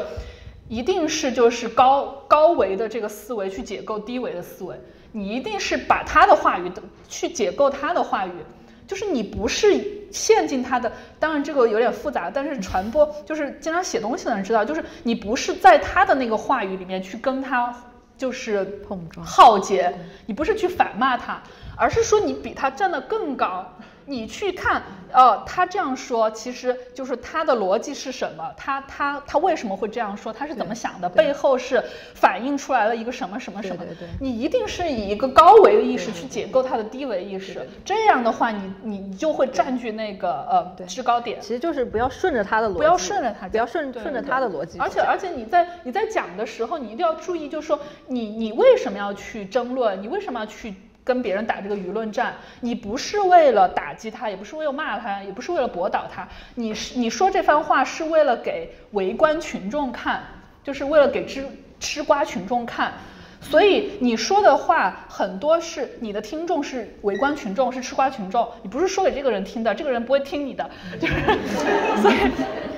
所以就就是我我反正有很多这种舆论战经验，我的经验就是说，你你你你去打舆论战的时候，你你你要去说，你要去跟那个吃瓜群众有共情或有 connection，然后在这个时候，你最重要的是表达你自己的观点，而不是反驳他的观点，就是你根本不用陷在他的那个逻辑里面去。非常感谢二位的分享。我想请问一下，就是近年来有些什么样的影片、纪录片、短片是有关注聚焦呃中国女权运动这个话题的？我本来想说就是像之前艾小玲老师，她一直有自己在做记录，然后最近《流氓宴》，对吧？然后还有什么样的影片？然后包括你们对现在这些影片，你们有什么样的看法？呃，还有嗯。相关的就是现在在这个低潮的时候，是不是也是影像记录有一个机会能够反思，然后见证，然后就是准备着下一个浪潮？嗯，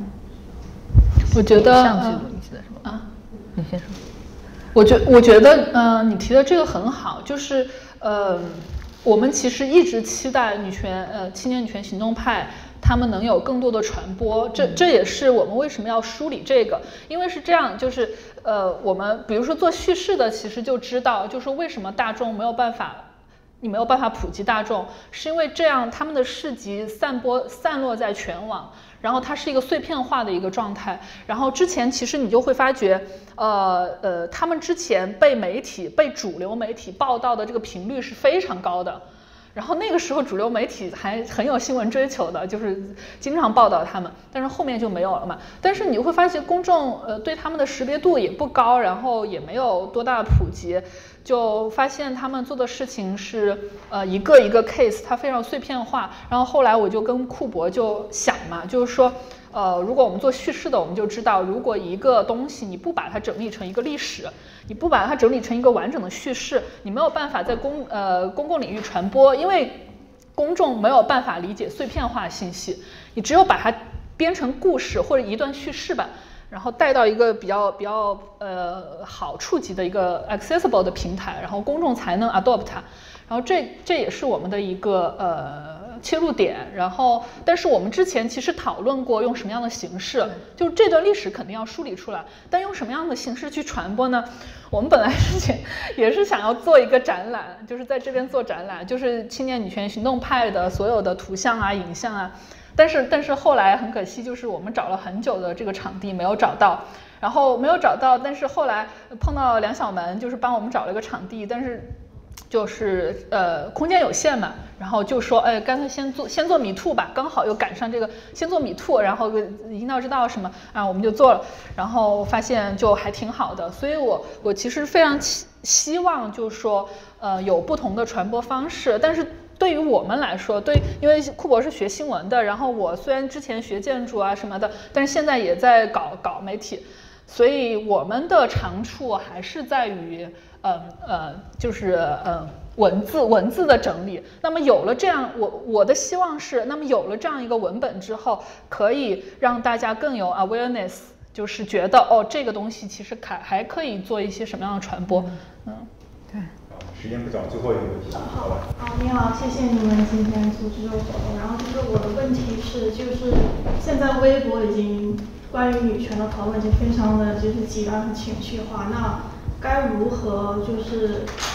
确保当你说出这种极端，而且特别是讨论是受害者之类的这些话题的时候，你要怎么样确保你不会二次伤害你所讨论的受害者？因为个人而言，我是非常念到骨子里的，虽然你认识他，我没有，我只是认识他。然后我就拿我自己当例子，就是我个人还有很多朋友都是在在孩童时候是遇到过恋童癖的，然后我知道就是他。果子狸最大的一次就是网络传播，就是他说他挖掘了一个什么女童非法那个网站，他就直接放那些马赛克，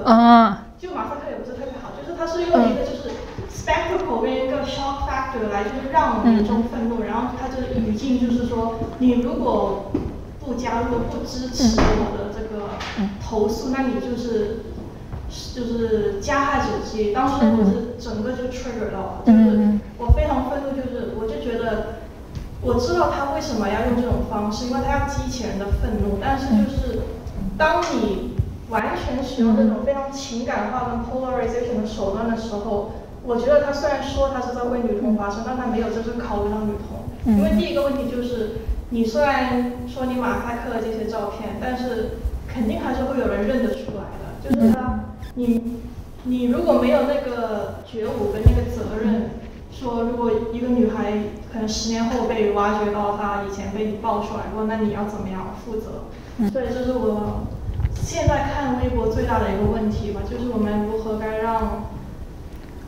现在这个语境，而且特别现在整天挂人啊，整天爆爆东西，要怎么样确保你没有就是间接伤害到最脆弱的那群，就是你说的精英女性，整天会觉得我要出头。我要帮你说话，但为什么你对对对为什么你不不让他们说话呢？你可以转发，你可以用你的微博发他们的文字，就对对，这是我自己的一个问题。谢谢谢谢，说的很好。你你也让我想起来一个事情，就是之前陈岚那个那个呃，她她也是呃保护女童嘛，就是就是他 claim 的保护女童，但是他就是呃。有两件事情吧，我记得比较深。一件事情就是他，就是那个弃弃儿在医院的时候，然后被被弃了，然后他是冒充了那个弃儿的母亲，嗯，然后去那个医院把那个孩子带走了。然后还有一个事情是那个，嗯，那个那个那个那个还闹得挺大的，就是那个小女孩儿。她得了她得了好像是绝症还是什么？哪个谁呀？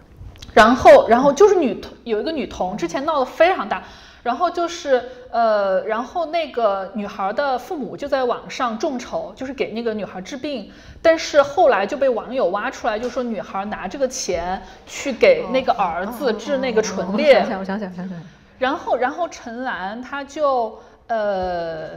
报警了。然后，但是他报的是一个假警，他报警就是说那个这家人虐待那个小女孩。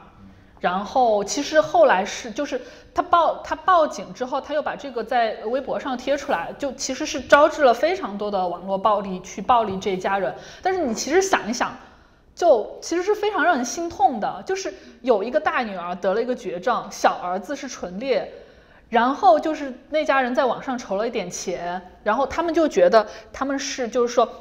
拿了钱不给女孩治病去治儿子，但实际上就是说。那个让那个儿子去治病的钱是一个基金会提供的，然后，然后后来就是非常大的这个网暴吧，然后当时我也关注了，我就觉得对陈岚的这种行为非常愤怒，就是你你不能用一种正义的虚假的方式，或者是。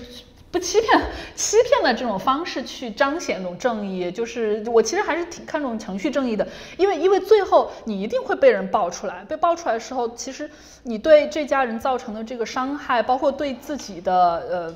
这个公信力造成的伤害，其实都是致命的。嗯，然后那家人也是，我觉得是非常就是可怜吧。然后呃。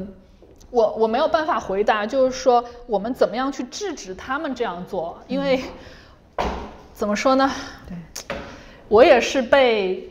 呃，虽然不是那个果子狸吧，但是反正就是他们几个挂过的人，就挂过两次。然后，嗯，我觉得，然后我也没有什么回应，反正他们挂就挂了呗。然后，嗯，就是，呃，怎么说呢？没有办法去让他们不要去。再这样做，只能说，我觉得，呃，可以开展的一个，就是说，呃，我现在觉得我自己能够，呃，比较有用的一个方式就是什么呢？就是，其实，在，其实情绪煽动不一定是就是暴力或者错的，就是你的一些情绪煽动，其实你也是利用了人的同理心嘛。但是你在呃 adopt，就是利用这个同理心的时候，你完全可以以一种非常积极。正面的那个方式去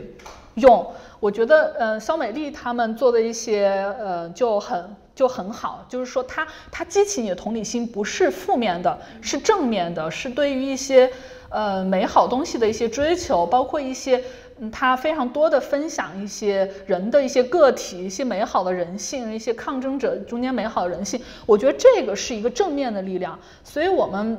我们在就是呃利用同情同理心的这个方向，其实呃应该呃就多加注意吧。就是我们其实不会觉得我我至少我自己不会觉得我在这情情绪煽动方面就说无无能为力，就是好像他们情绪煽动起来就都是暴力的，我就不行，我也可以，我我我情绪煽动能力也是很强的。对对对，但是但是，嗯，我觉得首先就是我们去除一个对情绪的污名化，就是你觉得哦煽动情绪的不好，然后是那种。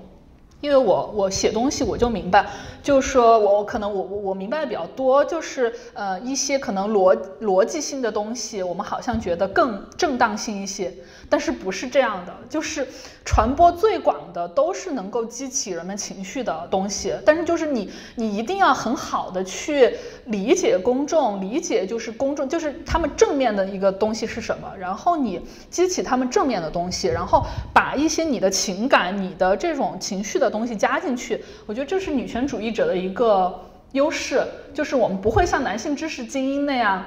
觉得就是讲逻辑、讲知识就可以改变这个社会，不行。就是，毕竟男性精英一直用逻辑还有知识来说，其实就是包装，或或或者也有种可能是，就是这个，比如现在社会它更推崇理性或者逻辑更多一点，但是其实我们回到人本身，人还是情绪的动物，就是你最后与和人引起，就我我说个很简单，就是说为什么为什么就是说，嗯，这个社会要污名化情绪，或者它不允许你表达恐惧或者是脆弱，就是你你看你自己的社交媒体上、朋友圈里面，每个人都很完美，就是每个人都很强，每个人都很完美，你觉得很少有人公开的去表达自己的恐惧和脆弱，其实这样。你其实正好是把这个社会往不太好的地方推，把把它往更强权的地方推。其实我觉得女权主义者最大的优势就是我们可以表达自己的脆弱，而且我们知道这个脆弱是我们力量的来源。因为因为情绪的东西，特别是表达你的恐惧、脆弱或者是一些担忧这些东西，它的感染力是非常强的，它可以非常迅速的把人就是产生一个共鸣，把人联合起来，所以人才会这么。怕情绪才会去污名他，但是这个我觉得是女权的，呃，据我观察是女权的呃女性女权主义者的一个非常大的一个优势，就是我们也可以利用情绪，但是我们激发的是人的正向的，就是，嗯，就是 sympathy，就是这种共情力，然后我用这种情绪去，呃，影响别人，而不是说就是只有逻辑或者是，当然也有逻辑的东西，但是我想说的就是。我们好好的用自己的这种能力，然后不要怕，不要怕去暴露自己的脆弱，嗯，因为因为这个点，我觉得是一个盲，就是这个社会的盲点，大家没有看到就是这个脆弱的力量和女性的力量，其实女性的这个力量是非常强的，嗯，嗯谢谢。